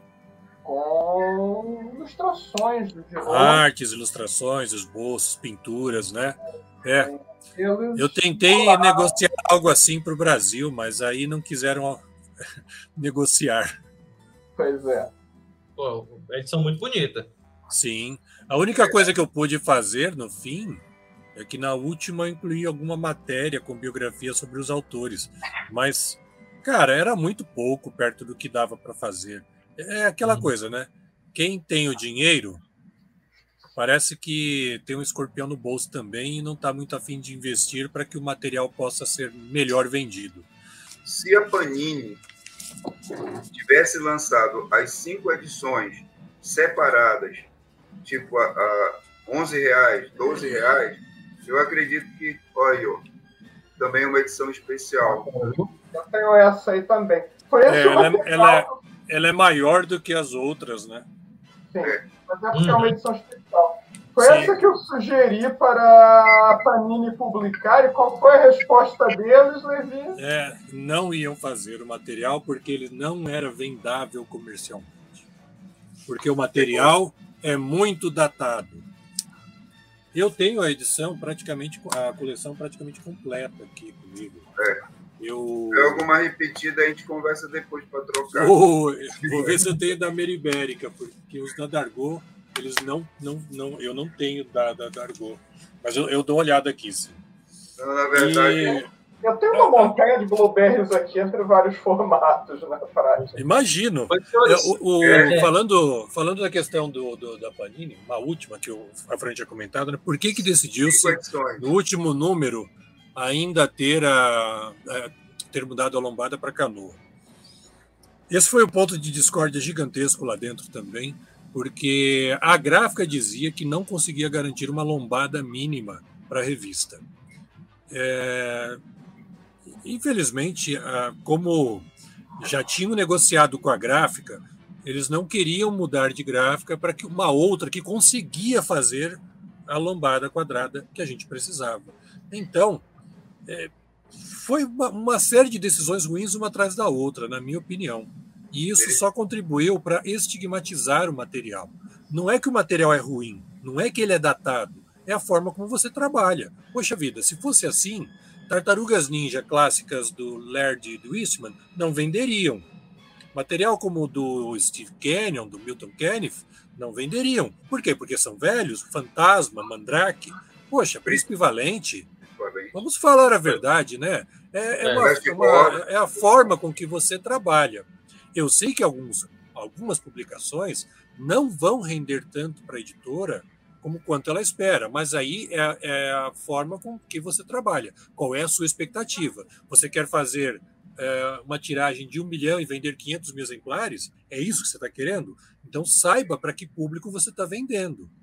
No caso da, dos europeus, eu acho que não foi feito estudo nenhum e simplesmente chegaram os contratos e a gente tinha que trabalhar. Não dava muito para a gente opinar numa coisa que já estava decidida pela, pela alta Suprema Corte lá, diretoria. Então, você só tinha que acatar ordens, defender o indefensável, que é ir a público e falar para o público: olha, então, né, é, é isso, nossa, que legal, que, que bom que a gente tem para ser publicado, porque de outra forma nem seria. É, é horrível você estar nessa posição. Eu fiquei durante muitos anos nessa posição de o advogado do diabo, ou advogado de defesa do diabo, porque eu tinha que ficar, é, era o meu papel, eu tinha que defender as, as decisões. Mas, sinceramente, dentro da redação, muitos, muita, muita roupa suja se lavou e alguma coisa a gente até chegou a comentar com o Pedro, mas a gente poupava ele das piores coisas, porque não, sabe, não ia mudar nada. Ele ia ficar tão chateado quanto a gente e talvez até afetasse o humor dele. E não valia a pena preocupar uh, o Pedro com as idiotices que estavam rolando. Mas são coisas que a gente só lamenta. Por exemplo, no caso do, do 13, um álbum no Brasil era o que a gente precisava para publicar as duas últimas histórias inéditas. Um álbum. E a gente teria publicado o 13 completo. É 13 e, ainda, e ainda com uma história do Moebius. Ainda com uma história do Moebius. É. Que é mais lamentável. Aí eu falei, gente, só tem um álbum. Custa publicar? à custa, porque essas, essas, essas coleções nenhuma é, deram resultado. Eu falei, mas é, vocês queriam o quê, né? É, a, gente faz, a gente faz arremesso secreto, porque nem é lançamento secreto, é arremesso. Você vai, é, joga na banca e é. sai correndo. Vai na, vai na, Não, passa eu, na frente da banca, joga o livro e sai correndo. Eu tinha extras, que eu fui na festa de lançamento do, do dos álbuns em Paris eu tinha lá fotos com Moebius, já falecido, com William Vance, até autógrafo do William Vance no álbum até hoje. Também já falecido, Jean Vaname, que ainda está vivo, mas ele é um chato. Tudo, pô. Olha, para não dizer que foi um, uma, uma, uma perda total, eu pelo menos fico feliz que a gente tenha conseguido ir até o fim das histórias do Blueberry, ao contrário dos outros títulos que ficaram incompletos como Aldebaran, 13. Não, o Aldebaran Isso... saiu tudo que tinha na França naquela época. É, mas aí tinha as outras histórias do Betelgeuse. É, então. E aí não se conclui a série, né? A gente ficou com ela aberta. Uh, eu acho. O... o único ponto positivo foi ter publicado até o último do Blueberry. Só que não era, na minha opinião, eh, nem no meu desejo, o que eu queria. eu queria, já que a gente tinha publicado o final, fazer como estava fazendo com Preacher. Esse era meu sonho. Trazer uhum. os primeiros álbuns depois. Só que aí, aí com o acabamento, os dois, né? É, só que aí eu queria que a gente fizesse uma coleção bonita. Mas como já era voto vencido e tudo seria capa cartão, eu até parei de brigar porque a, a, hoje há uma dificuldade de encontrar essa edição da Panini. Vocês viveram. Eu acho, eu acho, porque eu, eles destruíram a maioria. eu estava até falando com o nosso editor, o Everson. Você consegue achar no Mercado Livre a terceira edição por mais de 100 reais. É o único Ai. que eu. Pois é. Ai. Pois é. É, é, para você, se você não for não conhecer sebo, não conhecer alguém que tem que passar na internet, é, é eu estava fazendo a pesquisa aqui, foi o único que localizei o volume 3 por 100 reais a edição. É que tem um problema, né? Quando chega perto do final do contrato, se você não renovar, a editora licenciante tem o direito de exigir que quem licenciou destrua o conteúdo que está em seu estoque. Porque não pode mais ser comercializado depois do fim do contrato. Tem um. Então, vocês lembram a tiragem? Porque eu tinha nossa, conversado. A tiragem foi alta, viu, Afrânio? Eu, alta é. para os padrões. Eu acredito que foi por volta de 15 mil exemplares. 15 mil exemplares para o mercado de hoje em dia, é, eu acho que é o quê? O triplo do que está sendo produzido hoje. Não, eu também triplo, acho. Não, tá eu também acho. É quase o dobro do que está sendo produzido hoje. E seria é, um best-seller se vendesse. top, assim. Eu acho que até um título top mesmo, um, um Super-Homem Homem-Aranha não chega nem metade disso nos dias Só de hoje. que aí eu também me pego pensando que se eles lançassem hoje, é, com capa dura, uma história por edição, ficaria um, preço, ficaria um preço irreal, na minha opinião. Ainda seria um preço irreal porque seria muito mais caro do que deveria.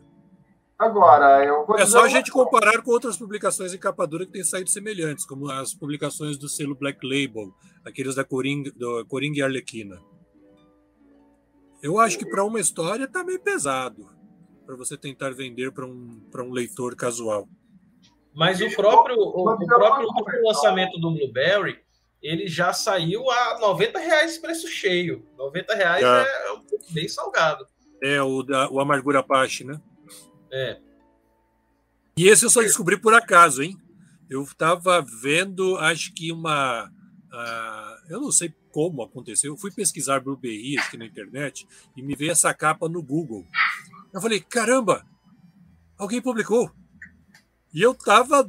Falei, caramba, como eu não fiquei sabendo? Porque eu, eu sou muito antenado em lançamentos e não ficar sabendo que Blueberry estava de volta no Brasil eu falei, poxa, é, é meio lamentável, ainda mais sabendo que teve uma campanha no Catarse e que eu também não fiquei sabendo e não apoiei. Eu falei, poxa, Aí, isso passou campanha, total batido.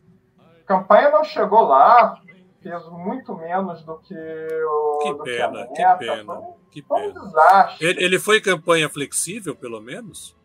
Foi, campanha foi. flexível. É. Mas o, a coisa engraçada é, Chegou a ser publicado esse álbum, não? Chegou, eu. Negócio que eu não estou na minha casa, mas eu tenho ela dentro da minha coleção. Eu estou esperando. Eu trabalho viajando hoje, eu tive que estar fora de casa. Eu, e ela é um, é um volume bonito. Apesar dela é ter um erro, um erro, grosseiro que não tem a, a, biografia dos criadores, que eu acho toda vez que eu vejo isso num, num volume hoje em dia, no, no, no, material publicado, eu fico muito triste. Eu, ele, é um, ele é o quadrinho limpo e seco. Você não tem a biografia do, dos, do, dos autores, você não tem um, um, uma introdução ao personagem. Assim, pô, uma dúvida, você. A é boa. É, e você, você... vamos dizer assim, você for um leitor que esteja caindo ali de, vamos dizer, de paraquedas. De paraquedas. É, ela é uma leitura que ela, ela satisfaz muito, você não precisando. O poder de síntese da edição é muito bom e não precisa você conhecer é, esses personagens anteriormente. Porque a qualidade do roteiro, também gostei muito do desenho, ele satisfaz. Mas eu fiquei muito triste, por exemplo, eu, eu sou um leitor novato de, de Blueberry, é, li muito agora devido à, à questão do Afrani, e depois essa possibilidade uhum. de gravar esse podcast. E eu fiquei, quando eu li, eu não tinha tanta bagagem do personagem, eu fiquei bastante perdido, mas a história ela, ela, ela é bacana. É, é, Tiago, você está com a edição, então, né? Você chegou a comprar. Eu tenho a edição, eu não estou com ela aqui. É, tô, tô uma dúvida, uma dúvida que eu, que eu fiquei agora com, com o que você relatou. Ela ela é, ela é composta apenas da história. A história, Só a história. que vai de capa a capa, com pelo menos uma página de rosto, e ela acaba na, na, na, na, na última capa sem nenhuma outra página extra. Nenhum, o expediente está lá na frente. Exatamente. É, valeria ter uma biografia ou um texto de, de apresentação do personagem, eu acho, até pelo tempo que ele está fora do mercado. Eu vou, eu Valeria. vou, Até mesmo a própria, a própria imagem para divulgação do personagem no Catarse, Sim. ele gerou diversas discussões, até no- nos grupos da própria Bonelli, que, é- que a gente faz parte, Aham. porque quando você abria a imagem do Catarse, o desenho ele só pegava a barriga e a cintura do personagem, você não pegava o, o desenho O completo. rosto. Não, um negócio, essa campanha do Catarse, Pedro, Não, ele- isso ficou foi um estranho. negócio assim, quem comprou foi no escuro e deu sorte de receber. Caramba, mas que tem- bizarro. Eu vou, eu vou comentar. Será um que a pessoa não percebeu? Eu tenho, eu tenho uma coisa para dizer que é a maior parte das editoras brasileiras são, usam o que eu chamo de marketing campo dos sonhos. Vocês já viram aquele filme Campo dos Sonhos? Sim, sim. Tá. o Kevin Se Se Costner, você construir, eles virão. Se Eu sei. construírem, eles virão. E todo mundo pensa que é assim. Ah, esse é o Mas eu acho, eu acho que tem, apesar de você pensar assim, vamos dizer, você ter esse pensamento, o, o editor ter esse pensamento, ele tem que construir de forma sólida. Porque se Eu- realmente, não é, não é só você sonhar, ah, se eu construir, eles virão. Não é bem assim, não. Você tem que ter a base sólida, preparada. Você tem que preparar o terreno. Como é que as coisas vão acontecer se não tiver uma base, um terreno? Poxa, você tem que fazer tudo bonitinho, tem que fazer é, tudo acertadamente. né? Depois, não adianta chorar sobre, pelo leite derramado, dizer que a publicação foi um fracasso, se você não cuidou do marketing dela, não cuidou da divulgação, não cuidou de um detalhe essencial, crucial, como a imagem da divulgação. imagem Poxa, essa foi Exatamente. absurda. Na minha opinião, Olha, olha, Essa foi absurda. Vou, vou contar nem nos vocês- piores momentos da minha ex-editora isso aconteceu. Vou contar para vocês. O, o Thiago puxou um pouquinho. Ele falou o Afrânio e o Rafael. Eu fiz contato com o editor. Falado alguma coisa dele, mas vamos lá os fatos. Fiz contato pelo Facebook. Eu entrei no site da editora, eu peguei o e-mail. Eu entrei em contato com ele. Eu e o Rafael, nós trabalhamos uma entrevista com ele para publicar no Quinta Capa, no blog Bluebell. Eu coloquei à disposição dele o meu perfil no Facebook, a página Bluebell no Facebook, divulgação no Twitter, nos grupos WhatsApp, eh, no grupo Comics BR, que ainda existe, migrou do Yahoo para o Google, e onde fosse possível mais para mim, simplesmente ele ignorou a mim e o Rafael. Nós colocamos, a gente te ajuda. Eu não queria nada, ele não precisa me dar a zero. Nem a edição, por sinal eu não tenho a edição. Eu- talvez algum amigo me dê presente, talvez. Ela me comprometi a enviar, enviar a É. minha. Negócio que eu tenho que ter tempo de sentar em casa para botar para Manaus. No, no blog, antes, tem lá a biografia daqui do Brett, traduzida do site da Dargo e do Johan, acho que a pronúncia é essa, Isfar. E tem Ah. artigos, mas não do deles mesmo lá, né, da edição, uma, duas, três, quatro. Tem quatro, e logo quando saiu, que eu acho que foi o Pedro Bolsa que me avisou, pelo, pelo Facebook. Eu não sabia, o Bolsa me avisou que ia sair lá na Europa o novo Blueberry, que ainda era aquela edição, né, eh, Pedro, que ele teve que refazer o. o... Mas na- ainda ali eu, eu fiz um- uma publicação, ele me deu os links, tudo, eu fui lá com informação. Então já tinha um material lá.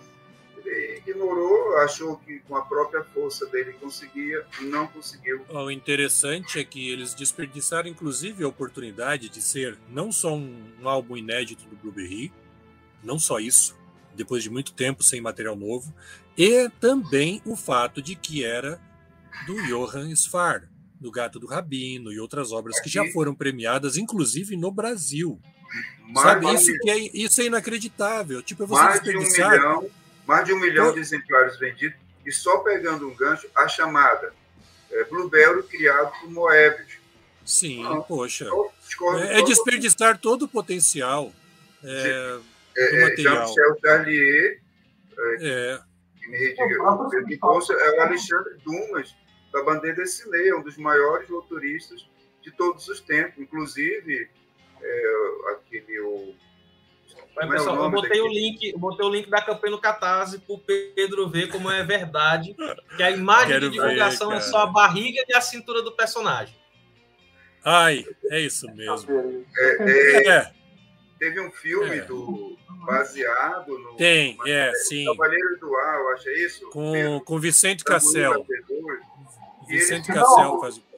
O pessoal achou que foi melhor do que o Top Gun. Ficou melhor o filme, né?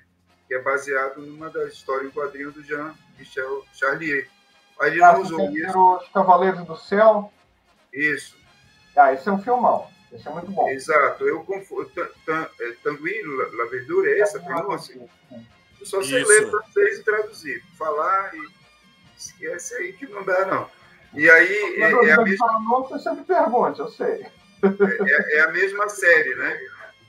Os Cavaleiros. É a mesma série, mas eles mudaram Isso. muita coisa. Mudaram o nome de personagem e tal. Tem DVD Sim. em alguns casos. É, mas uhum. fez um sucesso de, depois do Top Gun, tanto que os americanos fizeram Top Gun 2, né? Para ver se passava desse outro filme que a crítica considerou melhor que o, que o Top Gun, né? Mas ele perdeu. Isso é o Tom Cruise tentando reavivar a carreira, mas aí já é outra é. conversa. então, ah, né, e eu mandei para ele tá uma chamada devido à pandemia. do editor da, aqui do Brasil, é, depois ele entrou com o selo Camaleão, se eu não me engano, e eu disse, faz essa chamada aqui, ó, personagem criado por Jean-Michel Charlier, aí eu botei o Alexandre Dumas, da Bandeira meu, alguma coisa assim, uhum. disse, olha, ele é o, é o mais renomado é, escritor é, de literatura em quadrinhos é, é da escola franco-belga, e, e o Jean Giraud também, muito conhecido, pode estar entre aspas, Moebius no meio. Aí agora ele acreditou como se só uma pessoa tivesse criado o é, personagem é. errado. É, Olha, é, eu vou, eu vou isso é evidenciado uma... depois no resto da matéria, né? Eu vou adicionar uma coisa sobre, sobre essa editora. O Blueberry ele teve 54% do financiamento, mas eles têm dois, tiveram dois outros projetos no Catarse um fechou com 18% de financiamento e o outro com 5% de financiamento. Nossa. E eu só soube agora que esses, dois projetos existiram, hein? É, então. Por, e, então, justamente por causa do link que o Thiago mandou agora. Exatamente, eu fui lá e vi. Eles tiveram uma edição resenhada, eu acho que é, não sei se é Natureza Morta, uma edição resenhada recentemente no Universo HQ, que eu só vim descobrir que, que era deles devido ao, ao, ao próprio Sidão que fez a análise da, da, da, edição. Que eu fiquei assim, pô, cara, então quer dizer que a mesma, a mesma revista que ela lá do, do, a mesma editora que ela do Blueberry, assim, não há divulgação, não há divulgação de, de forma alguma. Esse álbum é do, do argumentista da moda lá na Bélgica, que é o Zidru, que está publicando um monte de coisa boa, fez aquele Verões, Verões Felizes, que o Sidney Guzman idolatra essa série, eu gosto uhum. muito, mas Sidney Guzman tem um amor incrível por ela. O... Então, muita gente está pegando o Zidru agora no Brasil. Vai sair pela Sim. Pipoca Nankin, vai sair pela Script. A Script também é o festa, publica todo mundo, né? vai sair. Está saindo por essa Faria e Silva, além da própria César SP, quando ela voltar a publicar no dia em que Paulo Guedes sair. Então, é. É, Paulo Guedes quer acabar com o sistema S, os caras, desde que ele entrou, estão assim, ó, ó, ó, ó não é, passa tá parado. É. Uhum. parado. Mas, enfim, o, o Zidru está saindo de todo lado, e, pô, é, eles publicam o álbum do Zidru e tal, e a galera nem fica sabendo. É uma desgraça. É, como eu estou dizendo, essa Natureza dos Mortos, depois que foi divulgado, feito esse vídeo no, no Universo HQ, que chamou a atenção. E é porque já é uma capa é, chamativa pela sensualização, né? Pela, pelo desenho. Mas só que até então não existia. Para mim, e é porque eu ando direto na Amazon, fico, acompanho o lançamento, acompanho o catarse, mas era um, um, um HQ que não passa no nosso radar. Ó, tá aí um exemplo do Levi, cara. O Levi é editor, trabalha com isso, gosta, é fã de Blueberry, e quando se viu, a campanha tinha escapado do radar dele, do, do já, ela já tinha não só acabado, como já tinha sido financiado, e eu já estava vendo ele sendo vendido. Eu falei, poxa, é meio vacilão, né? Porque não, sei lá, divulgassem então nos grupos das pessoas que curtem quadrinhos. Acessassem essas pessoas, tem, sei lá, poxa. Eu participo de uns 14 grupos no WhatsApp sobre quadrinhos, ou mais. E, o Ricardo é, é, é, é, lesbão, né? Ricardo Alves, da Confraria uhum. Bonelli, convidou ele para o grupo Confraria Bonelli, o WhatsApp. Aí ele foi lá, olha, fez lá, poxa, eu não sabia, não conhecia muito de campanha no cartaz e tal. Ele se pronunciou. Uhum. E só uma vez, conversou muito pouco comigo pelo Facebook, ele se pronunciou no grupo quando eu copiei umas imagens do que eu tinha conversado com o Glenn e postei lá por imagem, né? Uhum. Fazendo print, né? Que ia ficar, isso foi 2021 para 2022. A gente, voltando ao Western, que é muito bom, é, o Undertaker, não é isso, Pedro? Vocês também devem conhecer. Ele ainda é sai bom. ainda essa chamada aqui, ó. É a maior, o maior West, série West depois de Blueberry. Ele ainda continua colocando, olha aí. Isso, Undertaker. Fantástico. Grande série. É lindo. Ele é, meu, ele é meu amigo aqui no Facebook, conversou muito pouco, o Ralph Meyer, né? E a esposa dele, a, a, a colorista da série, a Carolina Delapi, e o, o, o Xavier Doris, o roteirista. Né? Isso. É. Agora é fantástico. No começo, quando saiu o primeiro álbum na França, vinha um autocolante no plástico, né? Que a Dargaud colocou. Uhum. E aí Legal. o pessoal, né, eu acho, por tradição, se questionou porque tinha o melhor US depois de Bluebell. Até o Pedro talvez fale um pouco mais sobre esse caso, e a turma não gostou. O Western foi um grande sucesso, no fim das contas. Ele relançou o Western na França, tava, nunca deixou de sair o Western na França, mas estava um pouco esquecido. Saiu a Juventude de Blueberry de vez em quando, agora estou vendo que não sai desde 2015, mas pronto. É, agora, depois do Undertaker, começou a sair o Western pra caramba. Tiraram o como é que é o nome do cara? O Michel Rouge do Formol, botaram ele para desenhar de novo, coitado. O Manche, né? Eu conversei com o Michel Rouge, que também é meu contato, muita coisa, para ele fazer um desenho para o blog, mas ele disse: não, não, não, não vou mais desenhar. Para mim, Bluebell morreu quando o Giro morreu. O Bluebell está morto, Charlie já morreu, o Giro já morreu. Agradeceu, tudo bem, ok. Ficamos lá e ele não mandou um desenho para a gente fazer um artigo.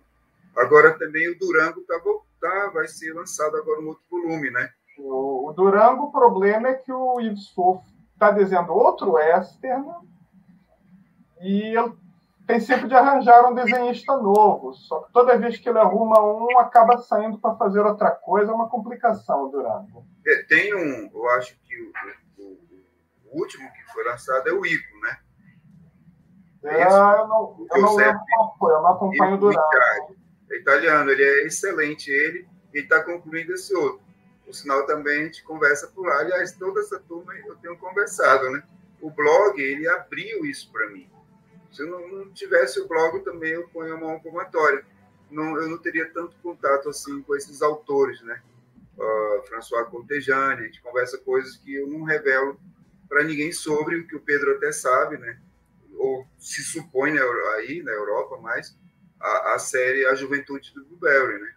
Ela está parada aí o que? Há uns 5, 6 anos, né? Sim, já está parada faz um tempo, mas eu só soube é, disso agora.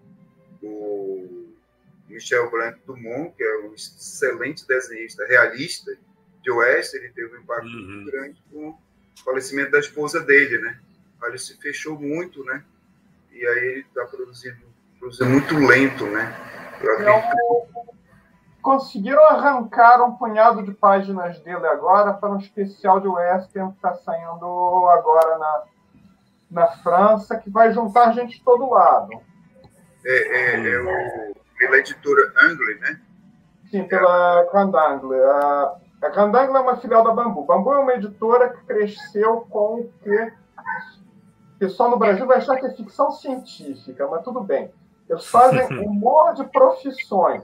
Aí eles têm séries hum. do tipo é, os informáticos, os médicos, não sei o que, coisas desse tipo. Sim, sim. E aí eles publicam alguns disso e muita gente compra para dar de presente para pessoas dessa profissão. Que é da profissão. É, é. isso é fantástico. Se não achar, isso é ficção científica no Brasil. Isso não existe. Não, na França existe. E aí essa editora cresceu com isso. O maior hit é Lecoff, que é Os Professores. Que é uma série que realmente vende. Tem tipo 100 mil exemplares, é um sucesso. Até quem não é professor curte. Mas, enfim, eles há muito tempo queriam fazer uma linha de aventura e começaram há uns anos atrás. E eles conseguiram agora algum destaque para conseguir profissionais. Eles jogaram os royalties para cima. Eles estão pagando algo tipo 15% de royalties para os autores, que é o que ah. É outro patamar, hein?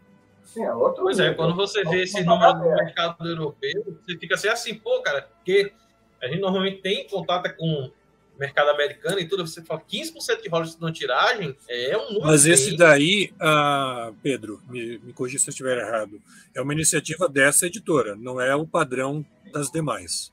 Sim, sim. Foi uma iniciativa deles, eles conseguiram pegar muita Conseguiram tirar o Christopher Leston, que é o autor do Lampeço, da Soleil.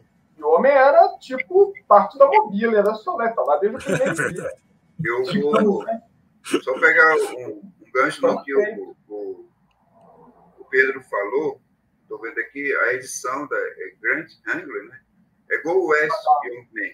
A capa é do Marine, né? Uhum. Marine também. Isso. Ele ia fazer um desenho do Blueberry Text junto, mas aí as questões. A, a, por hora a série está parada. Teve que dividir o texto para o, o Text Really Blog, né?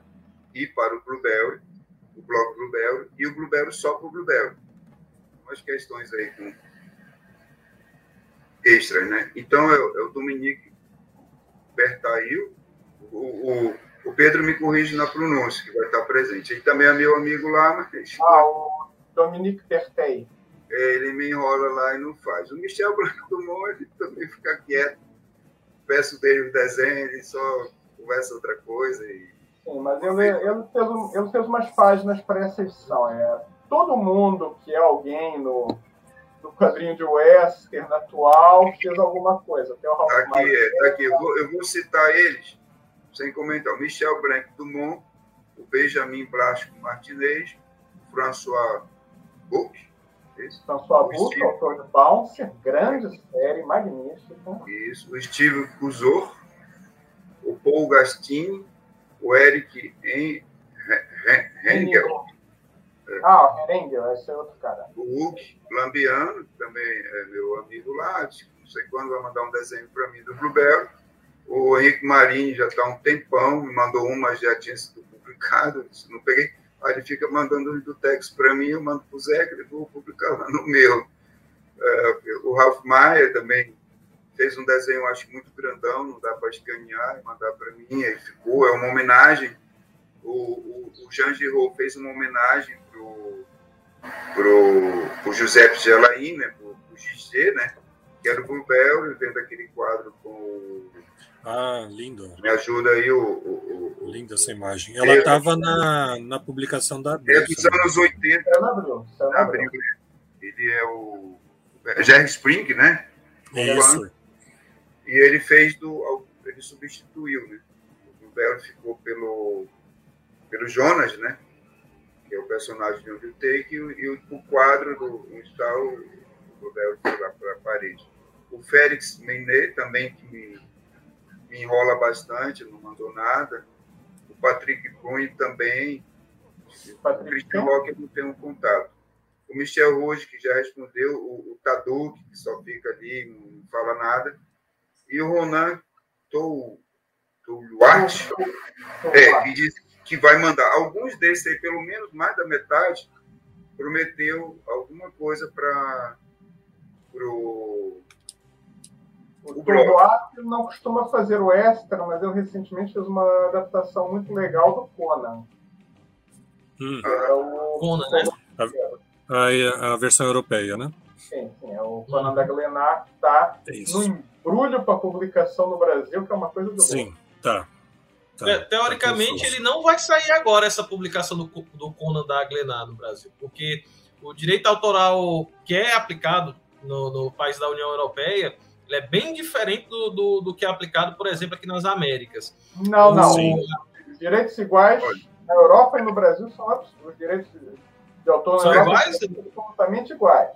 Os Estados Unidos são diferentes e a Conan Properties pressiona as editoras que trabalham com ela para não negociarem com a Glenar. O problema é que as editoras que tinham mais interesse Sim. em publicar isso Conan são precisamente as que já trabalham com a Conan Properties. Exato. É, e, fizeram até anúncio, tem, fizeram até anúncio que iam publicar o Conan da Glenar com uma cor muito antecipada e depois a informação acabou. Enterraram a informação. É. Agora, eu. Porque provavelmente deve ter chegado uma pressãozinha básica Sim. e eu, falado, olha, não publiquem. Em 2000 e 2020, logo antes da pandemia, né, foi em janeiro, a pandemia estourou, digamos assim, em março, eu falei com o representante da galera, falou que havia sete editoras no Brasil interessadas. Nossa. Só que estava tudo entalado por conta disso, e depois esse representante, que até falava português, achei uma coisa engraçada, que o representante da Glenar falava português, que eles estavam vendendo para muita, muitas editoras aí no Brasil, botaram um cara que falava português. Você não vai ver os americanos fazendo isso, não, hein? Uhum. Enfim, o cara saiu da editora e tem o pessoal que, tava, que eu conhecia, que estava falando com ele, e disse que o contato com a Glenar ficou impossível de um dia para o outro. Com mais a coisa da pandemia, o pessoal trabalhando fora, virou caos.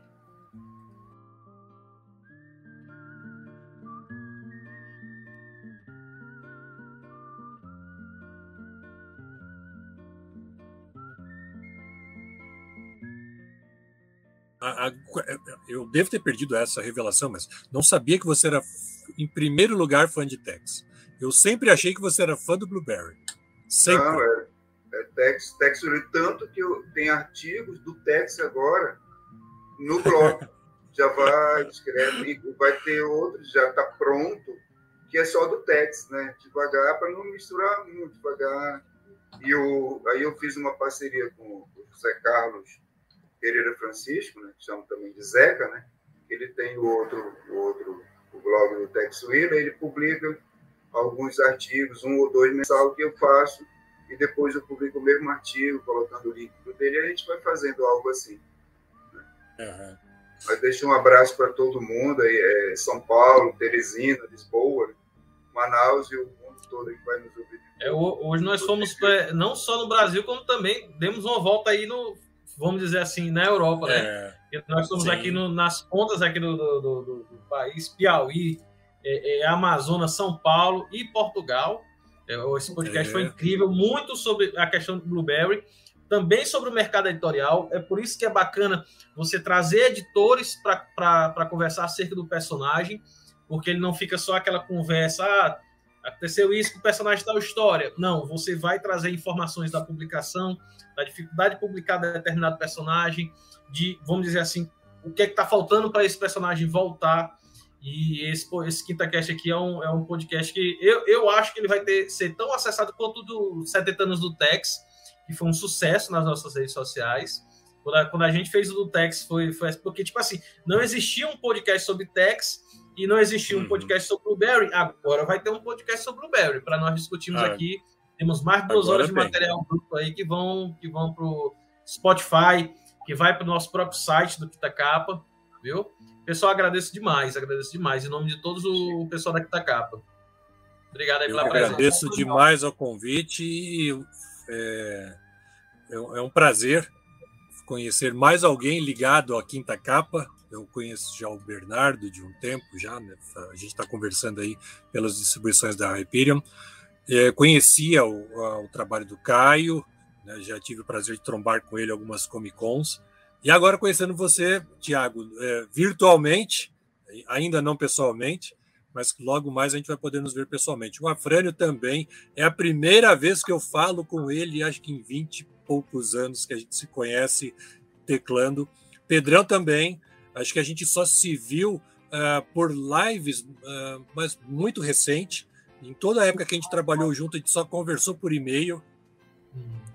É, Olha, é um lá, lá, no grupo, conversar com essa gangue maravilhosa.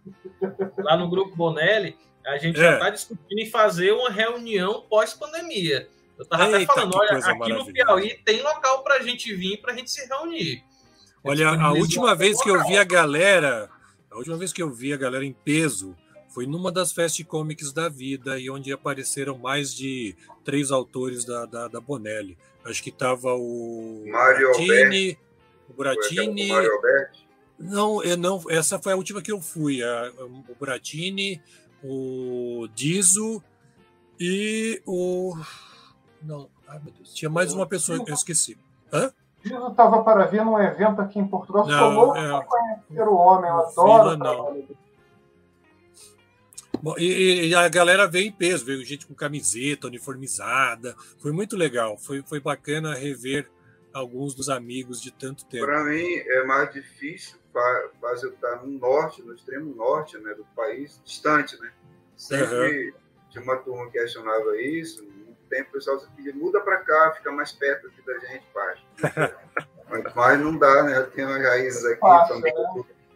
E é fácil aí, falar isso, né? É com as dimensões continental e aqui nesse sol aqui de quase 40 graus aqui batendo aqui na, em cima da, da mais famosa cabana, cabana de Mr. Afranol, né, que minha habilidade também, né? Foi. Mr. Nol, e pegaram um pedacinho do meu nome, não tá, também o pessoal às vezes me chama assim. E aí, pessoal, Se não me engano, foi, a, foi a Maria Edi que te apelidou de Afranol. É, que aí veio, naquela época ela participava com a gente, né, no, Sim. no, no Fórum TexPR e no grupo. É, ela trabalhava na livraria lá em São Paulo que, que importava Bonelli. Na livraria italiana, sim. sim. Isso, sim. isso, isso, que eu comprei alguma, alguns. Naquela época a gente só era através dela, isso, isso. Sim. E os quadrinhos da Bonelli só entravam porque ela era fã e ela convencia as donas a comprarem. Eu, Senão, é, só muito, ficaria em livros mesmo, literatura. Muito texto gigante ali italiano eu comprei através dela. É eu, eu, cheguei a comprar material da, da Mondadori lá, porque eles tinham e o preço na época estava atrativo, valia a pena. É, na época o dólar tinha uma, tinha uma certa qualidade. Sim. Mas nos primórdios, real e tal. Vou sair, uhum. vou comer alguma coisinha que daqui a meia hora eu vou sair com a esposa e com as filhas. Tá bom? Agradeço aí, a gente vai se falando. Obrigado, um pessoal, novamente. Um abraço, um abraço para todos que estão aí nos ouvindo e até mais. Até mais, pessoal. Tchau.